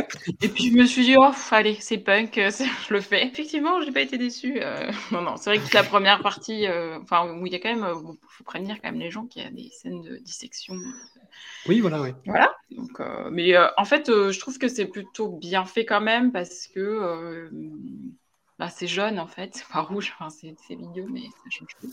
Non, non. Et, en fait, ce que je, enfin, le film, il est, il est intéressant parce que effectivement, comme dit Mathieu, c'est un film sur le deuil comme on n'a pas l'habitude d'en voir. Et en même temps, on met du temps à comprendre que ça va parler de ça parce qu'on pense pendant longtemps que le personnage principal c'est le jeune homme et, il est vraiment pas intéressant en fait. Euh, enfin, il est vraiment euh, antipathique même. Euh, voilà, il a l'air d'un poseur. Il réagit à rien. La, jeune fille avec qui, enfin, qui s'accroche un peu à lui, bon, on comprend pas trop ce qui se passe entre eux. Là, pour le coup, je trouve que le triangle, il fonctionne pas vraiment d'ailleurs dans ce film-là. Mais par contre, ce qui est hyper intéressant, c'est le personnage de Ryoko, donc la, la, jeune femme qui est morte dans l'accident. Et à partir du moment où on commence à elle la découvrir via des rêves, visions, slash souvenirs, sais pas exactement euh, ce que c'est. Euh, là, ça devient vraiment intéressant et ça rend le personnage masculin intéressant. C'est-à-dire qu'on comprend à ce moment-là vraiment ce qui se passait entre eux et du coup, ça lui donne vraiment une raison d'agir comment il agissait avant. Mais du coup, je trouve qu'en ça, le film, il est difficile à voir la première fois parce que quand on sépare que ça va nous emmener là, on se dit, oh, alors, est-ce que c'est chiant? Enfin, je veux dire, c'est pas que c'est chiant en termes de il se passe rien, mais en termes de c'est quoi ce personnage qu'on n'arrive pas à aimer, en fait? Et euh, mm. là, c'est un peu déstabilisant. Donc, euh, je pense qu'il faudrait que je le revoie maintenant en sachant où ça va m'emmener. Peut-être que j'apprécierais mieux et vous l'aviez peut-être tous vu une fois avant. Moi, pour la première fois, c'est vrai qu'il y a quand même, euh, on va dire, une bonne moitié du film où je me suis dit, j'aime pas et je vois pas je vois pas où ça va. Et, même, je me suis demandé en quoi c'était du Tsukamoto, hein, puisque pas forcément identifiable en termes de mise en scène ou de, enfin, de prime abord en tout cas. Euh, mais ouais, sinon, euh, très beau film et ouais, c'est très à part, je trouve, dans cette sélection, euh, par, pour plein de raisons, voilà, sur les thématiques, sur l'image. Euh, ouais, je sais pas, il y, a un, il y, a un pas de côté, j'ai l'impression, mais après vous allez me dire tout l'inverse, c'est qu'effectivement, on retrouve ces thématiques. moi, je trouve qu'il y a un, quand même un pas de côté. Euh. Non, puis même sur la, la, vision du couple, en fait. Plus, oui, en plus, ouais. C'est bizarrement plus serein. plus oui, plus sain. oui, en quelque sorte. Jérémy. Euh, moi, je viens, enfin, la Discord, du coup, c'est je... un petit peu tempéré, mais le problème, c'est que, bah, pour le coup, je l'ai découvert sur le, sur le moment j'étais malheureusement shooté aux antihistaminiques. Donc j'ai passé mon, le film à plonger et à me réveiller. Alors déjà qu'on disait tout à l'heure qu'il valait mieux pas cligner les yeux. Autant dire que voilà. Alors heureusement le film, enfin j'allais dire faire du surplace. Enfin, on m'a compris, c'est-à-dire qu'il se passe pas un million de choses. mais j'ai compris quand même globalement, mais, mais je pense qu'en fait, je suis resté vraiment là un peu hermétique à l'expérience. En fait, même, même la manière dont il, met en scène ces scènes de rêve, tout ça, voilà, la, scène de la danse, tout ça, c'est des choses, je, suis vraiment resté complètement à côté. Et j'ai cherché Tsukamoto, on le, on le perçoit, mais en même temps, on se dit peut-être qu'il avait besoin en effet de faire. J'ai pas lu l'interview, mais c'est vrai que je me suis dit s'il a fait un film pareil, c'est qu'il en avait besoin, parce que c'est pas un film de commande, c'est pas un film qui ressemble à ce qu'il a pu faire auparavant. C'est encore une fois peut-être un film pour euh, mieux avancer. Certains diront le film de la maturité. mais euh, voilà, mais je suis vraiment resté en dehors pour des raisons euh, plein de raisons. Médicales. Voilà, peut-être que, voilà, peut-être que je le reverrai, mais je pense quand même en, le revoyant, je me dirais euh, que ça m'intéresse pas des masses, même si, euh, même si l'idée en soi est très belle. Voilà, je, suis resté, je suis resté un peu à côté de, de tout ça, quoi. Et Xavier, pour finir Moi, justement, je trouve qu'il y, a beaucoup de choses de, Tsukamoto dedans. Euh... Ah bah, évidemment. Et allez Et...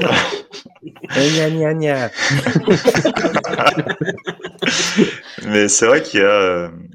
Il y, a, il, y a, tout un rapport au corps que tu peux voir depuis le début. Certes, dans le positionnement du corps, dans la ville, dans la société, l'impact qu'a la violence ou, euh, ou les coups sur un corps, comment tu, tu, le fait de reprendre tes sentiments, tes émotions, tes sensations te permet de reprendre le contrôle de ton corps et donc par extension reprendre le contrôle de ta vie.